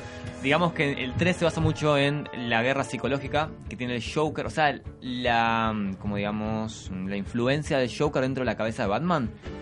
Todo el juego se basa básicamente en un pequeño arco en el cual es Batman en su cabeza discutiendo con el Joker, que es como su antítesis. Además, en el segundo juego, en Arkham City, eh, lo que tiene es que el Joker solo se mete en un bardo que se está por morir y Batman tranquilamente puede decir, yo me voy a mi casa y arreglate vos. Ah, sí, sí, sí, sí, sí, sí, ¿entendés? ya, ya me, Y- me veo y como voy así- refrescando. Y así sí. todo, eh, busca un poco como salvarlo. Es como, Es una como locura que juego, cumple sí. esa filosofía de, aún pudiendo salvar, eh, dejarte morir, teniendo mis posibilidades de salvarte, lo voy a terminar haciendo. Es que es eso el Joker. Es, que es, es, es lo que necesita Batman para seguir adelante y, y Batman es lo que necesita el Joker para seguir adelante. También, también capaz que soy esa contraparte para sentir cuál es su lugar, ¿entendés? Porque uno realmente accede a su lugar y sabe quién es en base a, su- a sus enemigos o a sus, o a sus contrapartes, a sus frentes. Entonces es como, eh, ahí está el norte al que yo no quiero ir. este, y ese es el límite que yo no tengo que cruzar. Claro, Porque, es- como dice la broma asesina, Batman y, y- y- y el Joker son, digamos, dos caras de una misma moneda que nacen en base a la locura, a un mal día, como le diría el Guasón. Claro, yo es la única razón por la cual no pienso que deberían matar al Joker. Como que Batman lo necesita sí o sí. Primero, para recordar dónde está su moral. eh, y segundo, para tener un enemigo. Es, es el único enemigo grosso, grosso, grosso. Yo puedo decir, sale una película, ¿está, está el Joker? ¿Está Batman? Ok, lo voy a ver. Además es el único que lo puede tolerar, porque Claro. recordemos el inicio del videojuego Injustice Gods Among Us, que inicia con un Joker desterrado, o en realidad situado en Metrópolis, la ciudad de Superman, y arma todo un plan que tranquilamente lo podría haber armado con Batman, pero se lo arma a Superman de drogar a Superman con la droga del espantapájaros. Y entonces cuando Superman ve a Lois Lane, piensa que es Doomsday. Es, es- muy brutal esa parte. y lo agarra a piñas y termina matando de forma inconsciente a Lois, embarazada del hijo de Superman. Entonces cuando cae eh, eh, Batman, eh, perdón, Superman a, a la delegación de la policía de Metrópolis y está el guasón encarcelado, está Superman como diciendo, no, chabón, calmate, y el otro está que se lo quiere comer crudo, y literalmente lo parte al medio. Sí, sí, sí, lo hace un colador con una mano. Sí, Hermoso. sí, sí, sí, sí, sí. Bueno, Este, eso... que sí, ahí se, ahí se, está, se terminó el guasón. Claro, eso es lo lindo. Es un chabón nefasto, Joker. Y es hermoso verlo luchar contra Batman, que supuestamente no es un tipo tan nefasto. Recalco el tan. Bueno, eso es algo muy lindo de, muchos de los villanos de Batman, es que ninguno es un ser superpoderoso con grandes poderes, sino que son todas personas locas, como el Guasón, que tal vez si los pones contra otros héroes son realmente complejos y difíciles de tratar. Tipo, el Guasón le ganó a Superman en dos, en dos viñetas. Claro. Es, es Además, bru- casi que te lo muestran fuera de foco, fuera de cámara. Porque Claro, Vos, tipo- vos llegás al, al juego cuando ya pasó todo. Y que la única contramedida contra un ser que cada vez... El guasón siempre que aparece en DC, tipo, es como que todos entran en pánico. Porque es realmente peligroso. Y el único que puede ah, te- tener una contramedida contra él es Batman. Eso es como que le da un estatus a Batman posta de implacable. Y lo mismo pasa con personajes como como el espantapájaros o como uno de los pocos que fueron reconocidos como, como buenos villanos de Batman por el Guasón. Que al, al Guasón todos los demás villanos le chupan un huevo. No les tiene respeto a nada, solamente al acertijo. Que justamente a lo único que se dedica es, tipo, es a joderle la mente a Batman. Es- me gusta mucho que... Por eso, tengo conflictos con Batman, pero reconozco que es un muy buen personaje. Porque es un personaje que te, te invita a jugar posta con la mente. A Sí. jugar posta con llevar a, a la per- a una personalidad al límite. Por eso creo que sus personajes también son tan icónicos. Sus- todos sus, sus villanos, todo lo que lo rodea, el ambiente. Eh, Es muy lindo Batman y en lo, en lo que es el diseño y cómo juega con Ciudad Gótica, con, con la oscuridad, con todos los dibujos súper... No, no me se me ocurre otra palabra más que gótico. Sí, E- que ese, sí. ese estilo oscuro eh, es realmente un gran atractivo. Tiene una personalidad que no tiene ningún otro héroe. O sea, incluso creo que Spider-Man teniendo Nueva York a cuestas no llega a tener esa personalidad de ver una viñeta de la ciudad sola y ya sabes qué superhéroe se trata. Sí, sí. Eh, creo que es un personaje único que podemos estar hablando horas enteras sobre este este superhéroe que, que sí, creo que ha trascendido a lo largo de la historia. Mi viejo sabe quién es Batman, mi vieja, hasta mi abuela. debe Son saber quién 80 años, no sé, o sea, hay al- no, no hay tanto héroe, cómic, eh, eh, manga, lo que sea, que por ahí te sobreviva y que sigan hablando. Hay algunos que murieron en el tiempo, como la gente no le dio pelota, y Batman ha para, pasado por 10.000 caras, 10.000 editores, escritores, lo que sea, y sobrevive. Nos guste o no, nos sigue, sobrevi- sigue sobreviviendo. Sí, es, es un héroe que está en el inconsciente colectivo Sí. de todos, como, como Superman, como Spider-Man, como Hulk. Como no, como claro, sí. Sí, sí, sí, real. Parte de la cultura pop. Parte igual de esta. También creo que Batman en los últimos años terminó siendo como un pequeño cáncer en lo que es la industria del cómic y en las películas, porque al ser tan bueno y al ser tan efectivo, trataron de replicar su fórmula con otros héroes. Y no, loco. No, loco. Estamos hablando de Arrow. ¿Eh? Sí.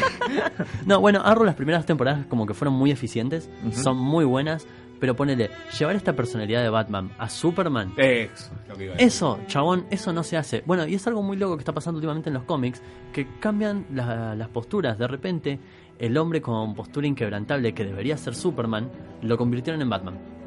Tipo, Batman ahora tiene más simbolismo y más más esperanza que, que Superman. Y Superman de repente hay como una insistencia en volverlo más oscuro, en ser un, un héroe capaz de matar, en, en representar peligro. Y es algo muy loco porque tendría que ser al revés. Sí, igual creo que siempre fue la idea de que Superman no va a buscar excusas para no matarte. ¿Entendés? Sí, sí, sí, sí, sí. E- Ese chabón te tiene que meter un viaje y, y arrancarte la cabeza, lo va a hacer. Sí, pero bueno, eh, es algo que no que no, no le resto puntos a Batman posta, pero sí eh, es eh, ah, creó un fandom. Sí, no, y creó tipo es- esto que se contagia de llevar la oscuridad al género de superhéroes en general, que no es así, loco, porque Para mí habría que dejar de endiosarlo tanto por más de que sea tan Claro. importante, de hacerlo tan omnipresente y omnipotente, porque realmente sí es un cáncer. Eh, eh, insisto con esto de, no, si al tipo le das 20 minutos te resuelve cualquier situación. Y ahí pierde gracia. Claro. Es como poner en un capítulo de la serie de Flash en la que le, le disparan con... Fue en la primera temporada, ponele capítulo 5 que le disparan y puede parar la bala, le dispararon en la nuca. Sí. Y cuando la bala va a la nuca, la agarra con la mano. Sí. Ok, bueno, sos zarpadamente rápido, demasiado rápido, tipo al principio de tu serie. Y en ese mismo capítulo, una mina normal le pega una piña. Claro. Chabón, hace 5 minutos acabas de, de romper 20.000 reglas físicas. ¿Qué pasó? Es algo que no, no- no está bueno que se haga. No, que con respecto al cine sí, con- que concuerdo con vos, creo que la versión superior de la Liga de la Justicia es la de la serie animada. Es, no hay con qué darle. Eh, Sí, y sí. una que otra película. No hay con qué darle a las películas animadas de DC. Vamos, vamos al hueso. No todas son glorias, eh, tiene sus... No, pero tienen, tienen, tienen muy grandes películas. Eso Sí. es una Sí, sí, realidad. Sí, sí. Así que, bueno, este ha sido nuestro pequeño reflexión barra charla sobre el, Feliz cumpleaños, Patsy. el 80 A pesar de todo. aniversario, octogésimo aniversario de Batman. Eh, realmente que aunque tuviéramos cuatro horas nos quedaríamos cortos porque versiones de Batman para abarcar hay un montón. No, bueno, al momento de plantear eh, esto para el programa me, me encontré con un gran problema porque ¿qué, qué hablamos concretamente de Batman? En el mundo de los juegos, en el mundo de las series animadas, en el mundo de las películas, en todo lo que son estos 80 años de cómics. Eso es lo que tiene además de interesante, lo puedes abordar en casi cualquier género de o, o plataforma, lo puedes abordar en cómics, lo puedes abordar en libros, lo puedes abordar en películas, lo puedes abordar en series, lo puedes abordar en videojuegos y todos son interesantes. Sí, sí. No, es que la verdad, es- o sea, siempre que, casi siempre que se trabajó Batman fue de una forma dentro de todo prolija, te gusten más una versión que otra, pero todas tienen algo que rescatar. Tipo, hasta la, el Batman de Adam West hoy en día es, un, es algo de culto y tiene un séquito de fans que es bastante bonito. Claro, además el chabón no usaba este, marcadores de, de Claro. era puro West. Un poquito de música en la tarde de EQ Radio. Esto es Bat Metal.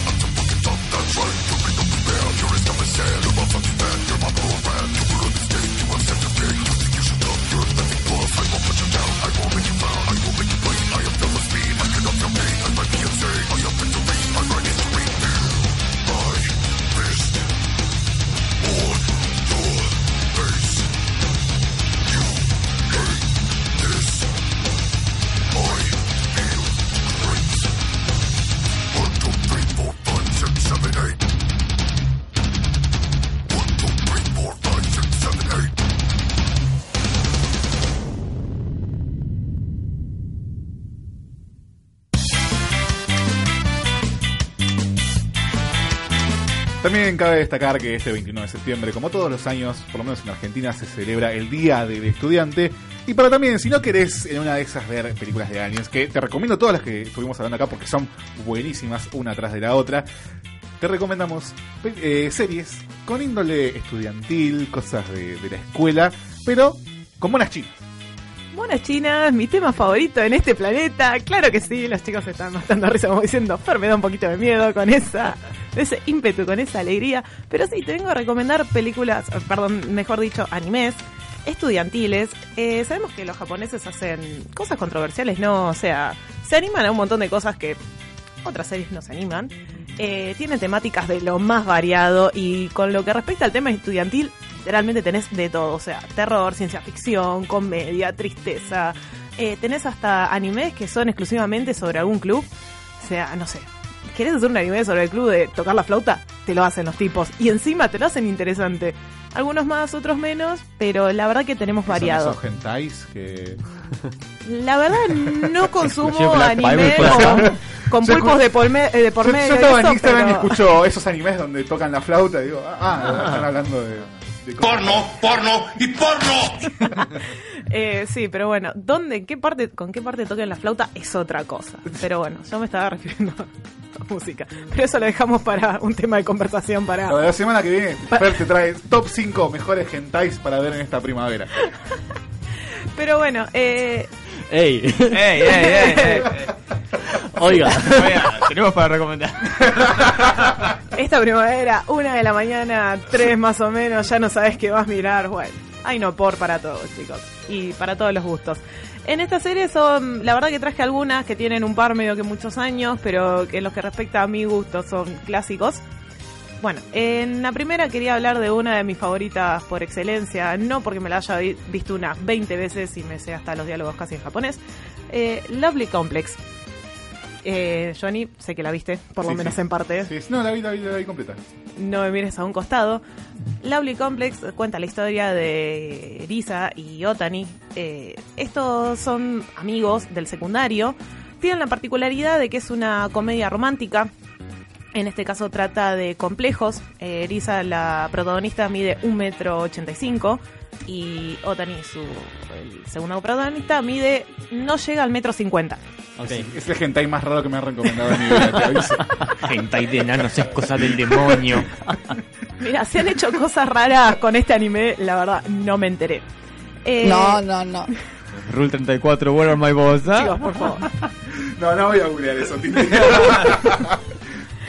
No es un anime muy largo, eh, la verdad que tiene 24 capítulos, es del 2007, así que tiene un par de añitos, ya está dado por terminado tanto el manga, el anime, todo.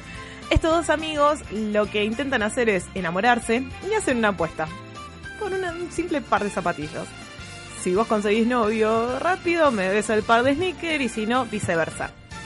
Eh, en el medio tienen a su grupo de amigos que suerte de la vida, van consiguiendo pareja y ellos van quedando solo como locos, malo diría mi viejo. Eh, y bueno, de alguna forma o casualidad, spoiler, spoiler alert, se empiezan a enamorar. Jodeme. No puedo creerlo. Por parte primero, eh, Erisa se da cuenta diciendo, este enano, ¿qué tendrá el petizo que me provoca? Y bueno, de a poco, con ayuda de sus amigos. Después somos nosotros, ¿viste? Tipo. Pero son ustedes. Oiga. Ustedes me hacen perder el eje. Yo iba lo más bien. Y- Lovely, Com- Lovely Complex No, con la regla de la L. Esto, esto viste como la película de Avatar, cuando el bicho azul que se enamora del, del chabón en silla de ruedas. No, es gigante la mina. Además que de cualquier cosa, la serie les puedo Está asegurar. esto, silla de ruedas, bichos azules. o sea. En cualquier momento aparecen los pulpos. Oiga. Alguien tenía que decirlo. Perdón, Fer, continúe, por favor.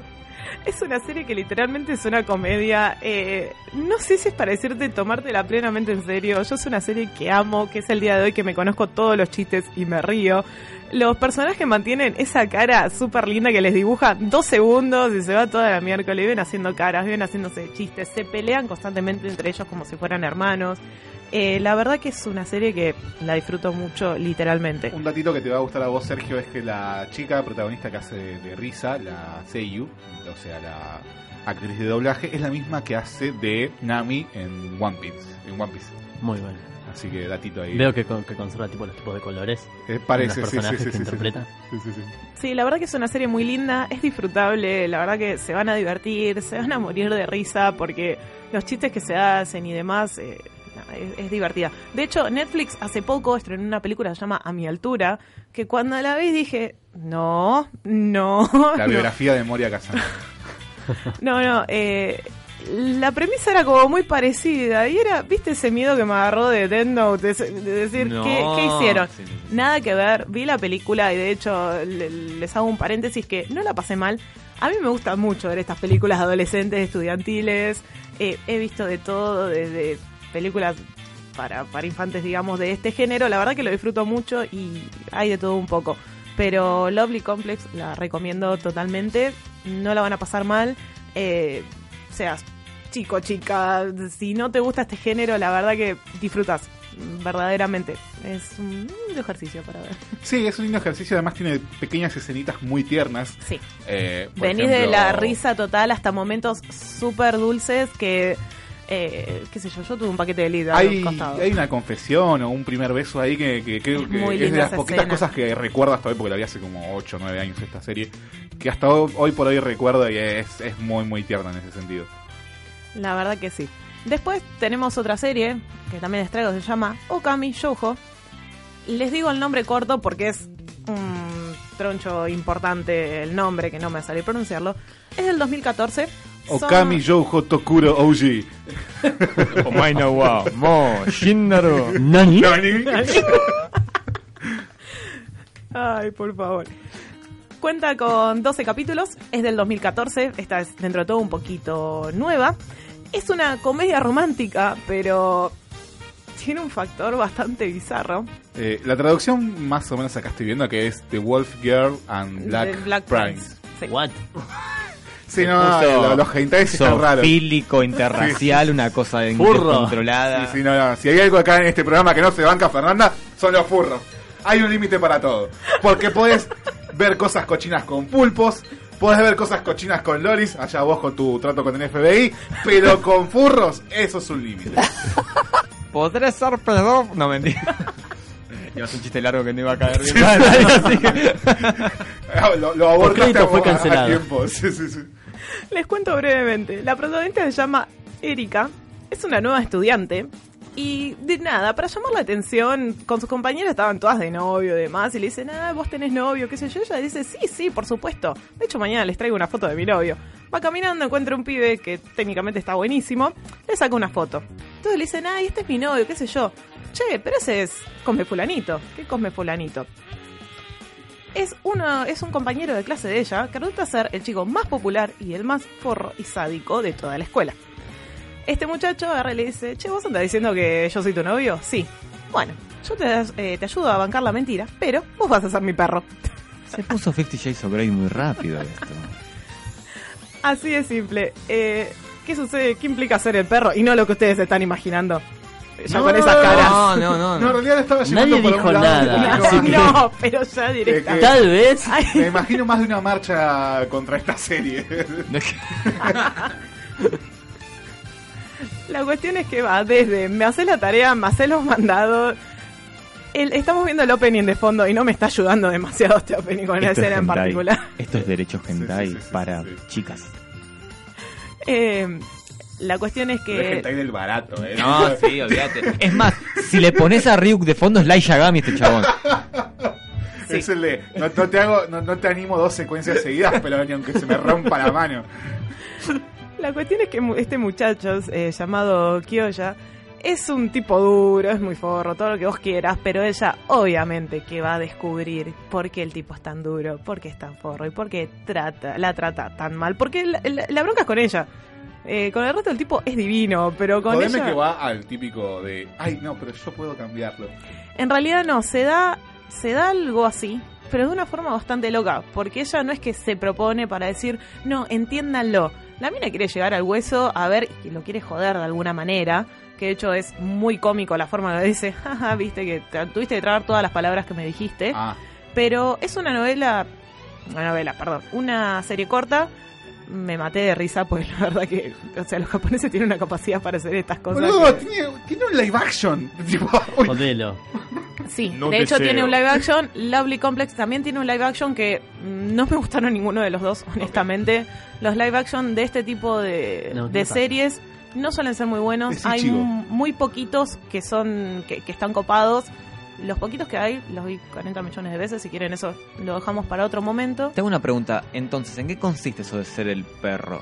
El perro consiste en eh, te hago hacer la tarea, te hago hacer los mandados, mis compras, Ah. vas hasta inclusive a limpiar mi casa. Ok. eh, ese tipo de cosas. Y si te pido te sientes al lado mío, pues se me cantó, te sentás al lado mío. Es una maid, digamos. Claro. Sí, es una sumisa, si querés de alguna manera, ya que estamos tocando el tema. Eh, y nada, se tiene que bancar un par de forreadas. Eh, no lo vean con ojos feministas ni a No, palo, no, tampoco. no, no, Estamos no, hasta la o sea, mano. si acá hay algo que ya nos dimos cuenta que feminista la serie no, No, no, es. no. Bueno, Japón en realidad no es muy tampoco de este No, ámbito. no, Tengo un re realmente- problema con estas series. no. O sea, los japoneses tenés cosas que te sacan, que vos decís, estuvieron muy adelantados a cosas que hoy en día a nivel occidental las estamos teniendo, y tienen cosas de este tipo que estamos muy, muy atrasados en cuanto a mentalidad. Tenemos otra serie que se llama mm, eh, Kimi Guapeto, es, es- es como Quiere ser mi mascota, Ah, es, cabrón, dale. ¿Cómo se llama? es un... Es una premisa un poco parecida, pero es al revés. El chabón termina siendo el perro de ella. Ok, ahí me gusta. a ver Y hay es. un, live hay un live action de eso, es una comedia, pero acá si mal no recuerdo es como que el chabón medio por voluntad propia decide como...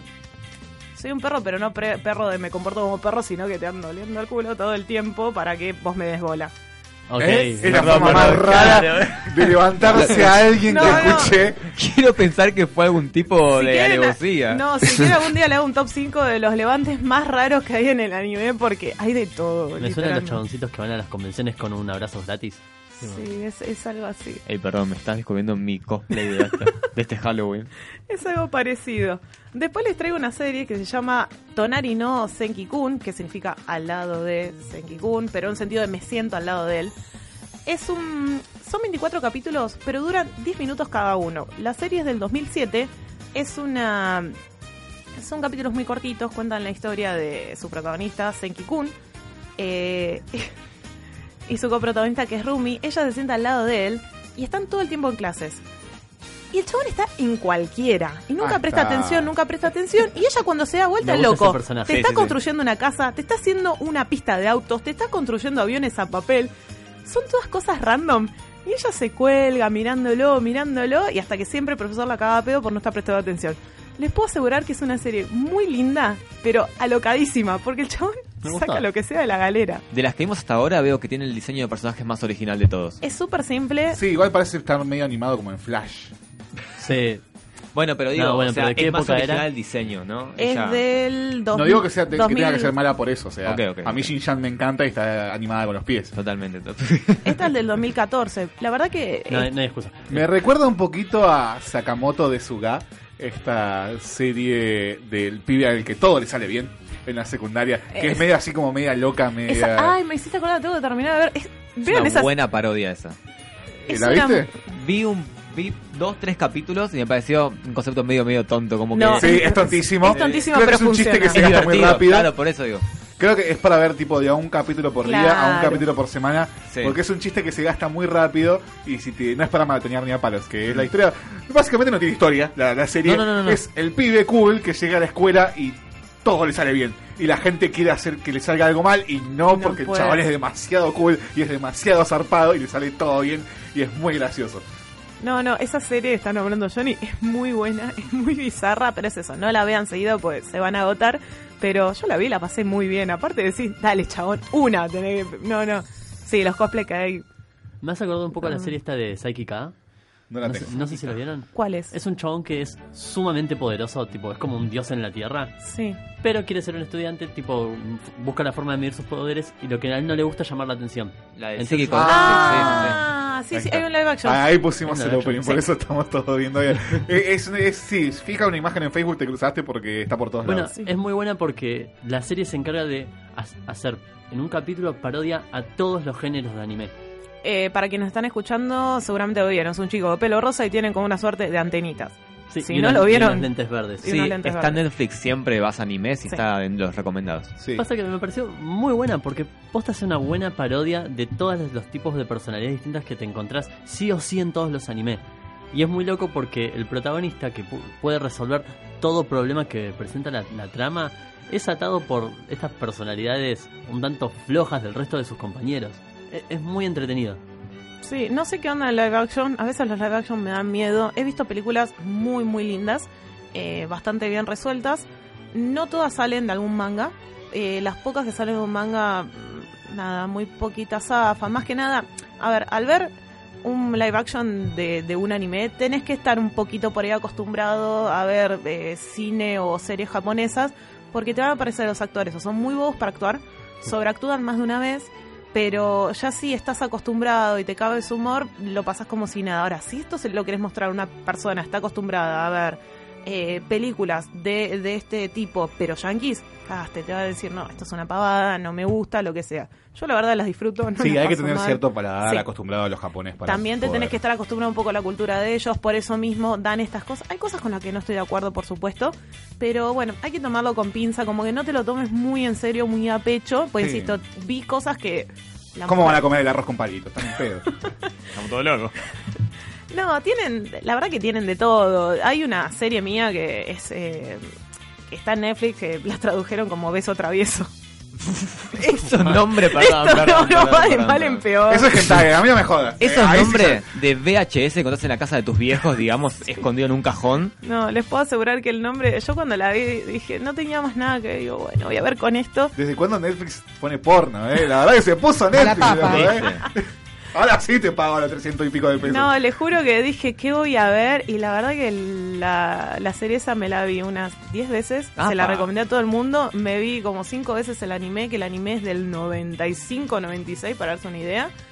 Eh, y también hay una película. O sea, llegué a ese nivel, estoy muy ¿De fanatizada. beso travieso? Qué bueno que te guste Beso Qué Travieso. poco te querés. O sea, no sé, no tengo idea, pero ya No, ese nombre. Les juro que me encanta, pero es una serie de- lamentablemente un tanto machista en algún punto, pero también amo a la protagonista y es como...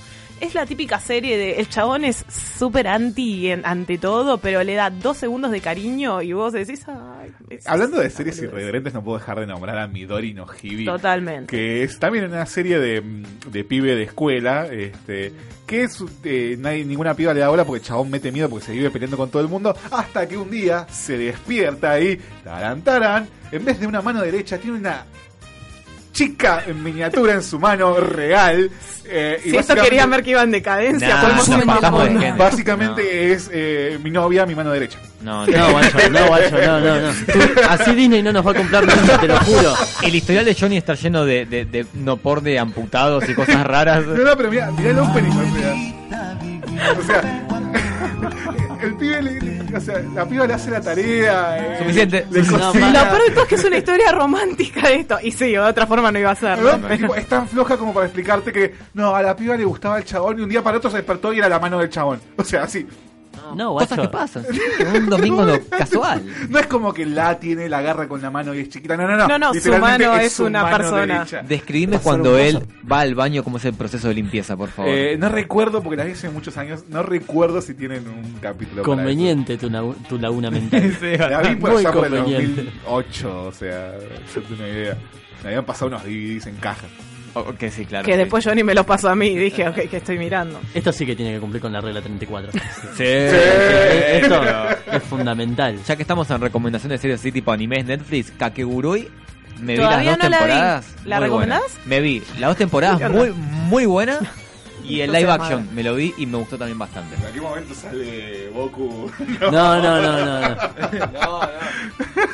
Porque, a ver, si podés saltear un poco de la... Es como Food Wars en el sentido de que comer algo es como... "Oh, oh", y, y vuelan Ah, en sí. sensualidad. Pero las tramas de, de lucha intelectual de los juegos de azar es muy buena.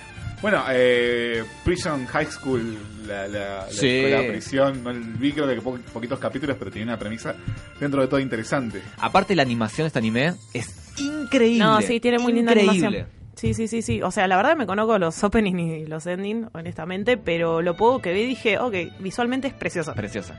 Me encantó. No, si Netflix está poniendo toda la carne al asador en cuanto a animación y demás en, en anime, te puede gustar o no, pero generalmente todos están muy bien animados. Sí, sí. Y por último, la última que les traigo, que es una de mis favoritas, del 2006, es, eh, se llama High School Horror Host Club. Nada que ver con High School Musical. Este, Ah. creo que ya medio mundo la habrá visto. Es una serie que consta de 26 capítulos, 20 minutos de duración, lo promedio que, que dura un anime. La premisa es muy simple. Es una escuela de no ricos, sino que recontra mega multimillonarios, que lo que tienen es un club, un club de host. ¿Qué hacen los hosts? Reciben a las chicas, eh, las hacen tomar el té, las hacen sentir como princesas. Lo particular que tiene este, clu- este club es que ofrece servicios del hecho de, no sé, hacen temáticas. Hay un día que se visten de japoneses tradicionales, otro día se visten de samurái, otro día se visten de hawaianos, otro día de vampiros. Eh, Es, depende de lo que las chicas quieran, ellos le hacen ese servicio. ¿Qué pasa?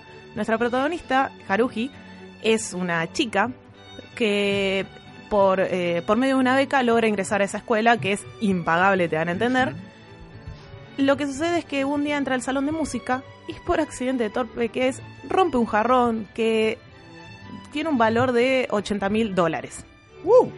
Esa chica obviamente no tiene un peso, entonces ellos lo ven y le dicen, ok, bueno, ¿cómo saldamos esto? Porque el jarrón vale algo, vos no tenés que dar dinero, pues también somos millonarios, pero no, no lo voy a comprar.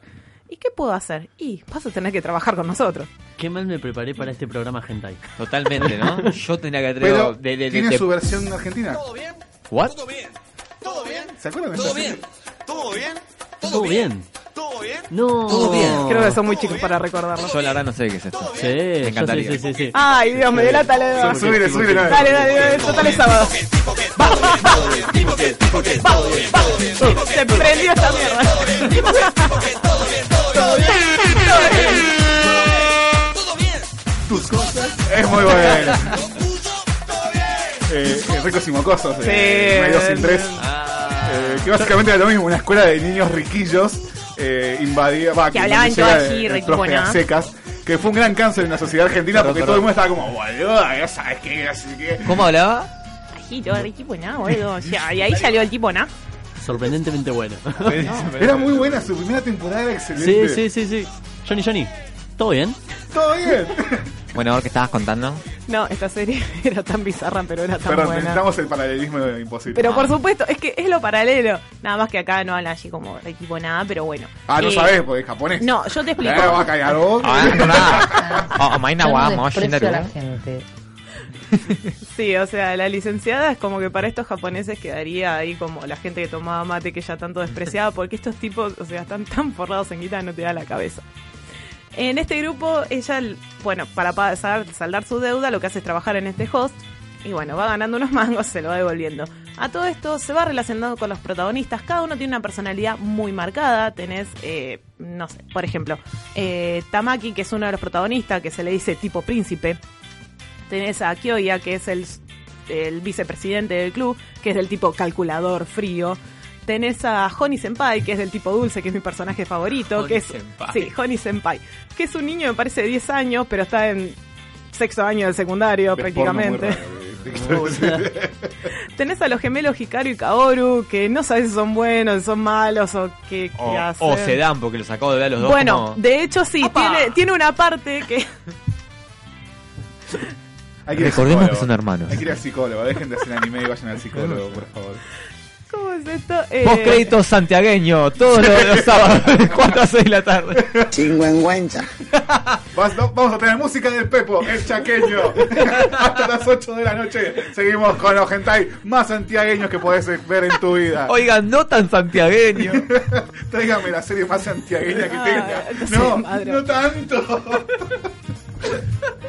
Tienen esta cosita media picante entre hermanos, nunca te termina de cerrar, pero bueno, qué sé yo, lo, lo pasas por al lado, chicos, es, es, es un ejercicio que llevo, qué sé yo, más o menos 20 años de mi vida viendo anime ya y no, creo que no hay nada que me sorprenda. ¿Y en qué página comenzando, lo triste, que comienza digamos. con X podemos ver esta serie? Creo, están todos los capítulos en YouTube, me parece, que ya está, o en cualquier cine JK anime Ahora que me quieras vos verlo. pones una línea horizontal frente a dos líneas verticales y te lo censuran. Ahora esto está completo en YouTube. Es una serie muy linda, la verdad que, o sea, es para, para divertirse, para reírse, saltando de que veas a los dos hermanos abrazándose en posiciones media, medias trambólicas. Raro. Este, Agarré y dije, che, ¿cuántas tramas porno puedo poner en esta serie? Sin que Las- sea hacer porno. las medias las, off. que, las que den. Sí, pero la verdad que es muy buena, chicos. Bueno, eh, tratando de terminar mi columna de una forma decente, les recomiendo a todos, está sonando una alarma, algunos que se acuerdan. Mirá, no es- ¿Quién se despierta a las 6 de la tarde? No, pero no, bueno, chicos, les recomiendo bajar, hentai. bajar hentai. Este, digo, no, ver eh, un poco de Shoujo del bueno eh, y bueno, espero que les haya gustado. Hasta aquí las recomendaciones del día de hoy. Hemos tenido todo: Batman, Aliens. eh, No, por japonés. todo. Basta porque alguien va a terminar pensando que esto fue de verdad una columna de hentai. Eh, pasate por nuestro Instagram, pasate por nuestro Facebook. Triple X punto Sí. en este programa estuvo Noé Goldberg en la operación. Gracias, Noé, por la buena onda de siempre. Alexis Tinti en la mesa. Amé este programa, muchachos. Va- Vas a estar ocupado este sábado. ¿eh? A dos manos. Ezequiel Sergio Verón de este lado, aquí a- aportando más que nada su postura eh, con y a favor de, de Batman. Ferchus Romero. Aportando el no por de este fin de eh, semana. a- no- aportando el no por de toda tu semana. Mi nombre es Jonathan Carretero. Te esperamos la semana que viene. Mira mucho cine, mira mucha serie, mucha película y nos vemos después de la función.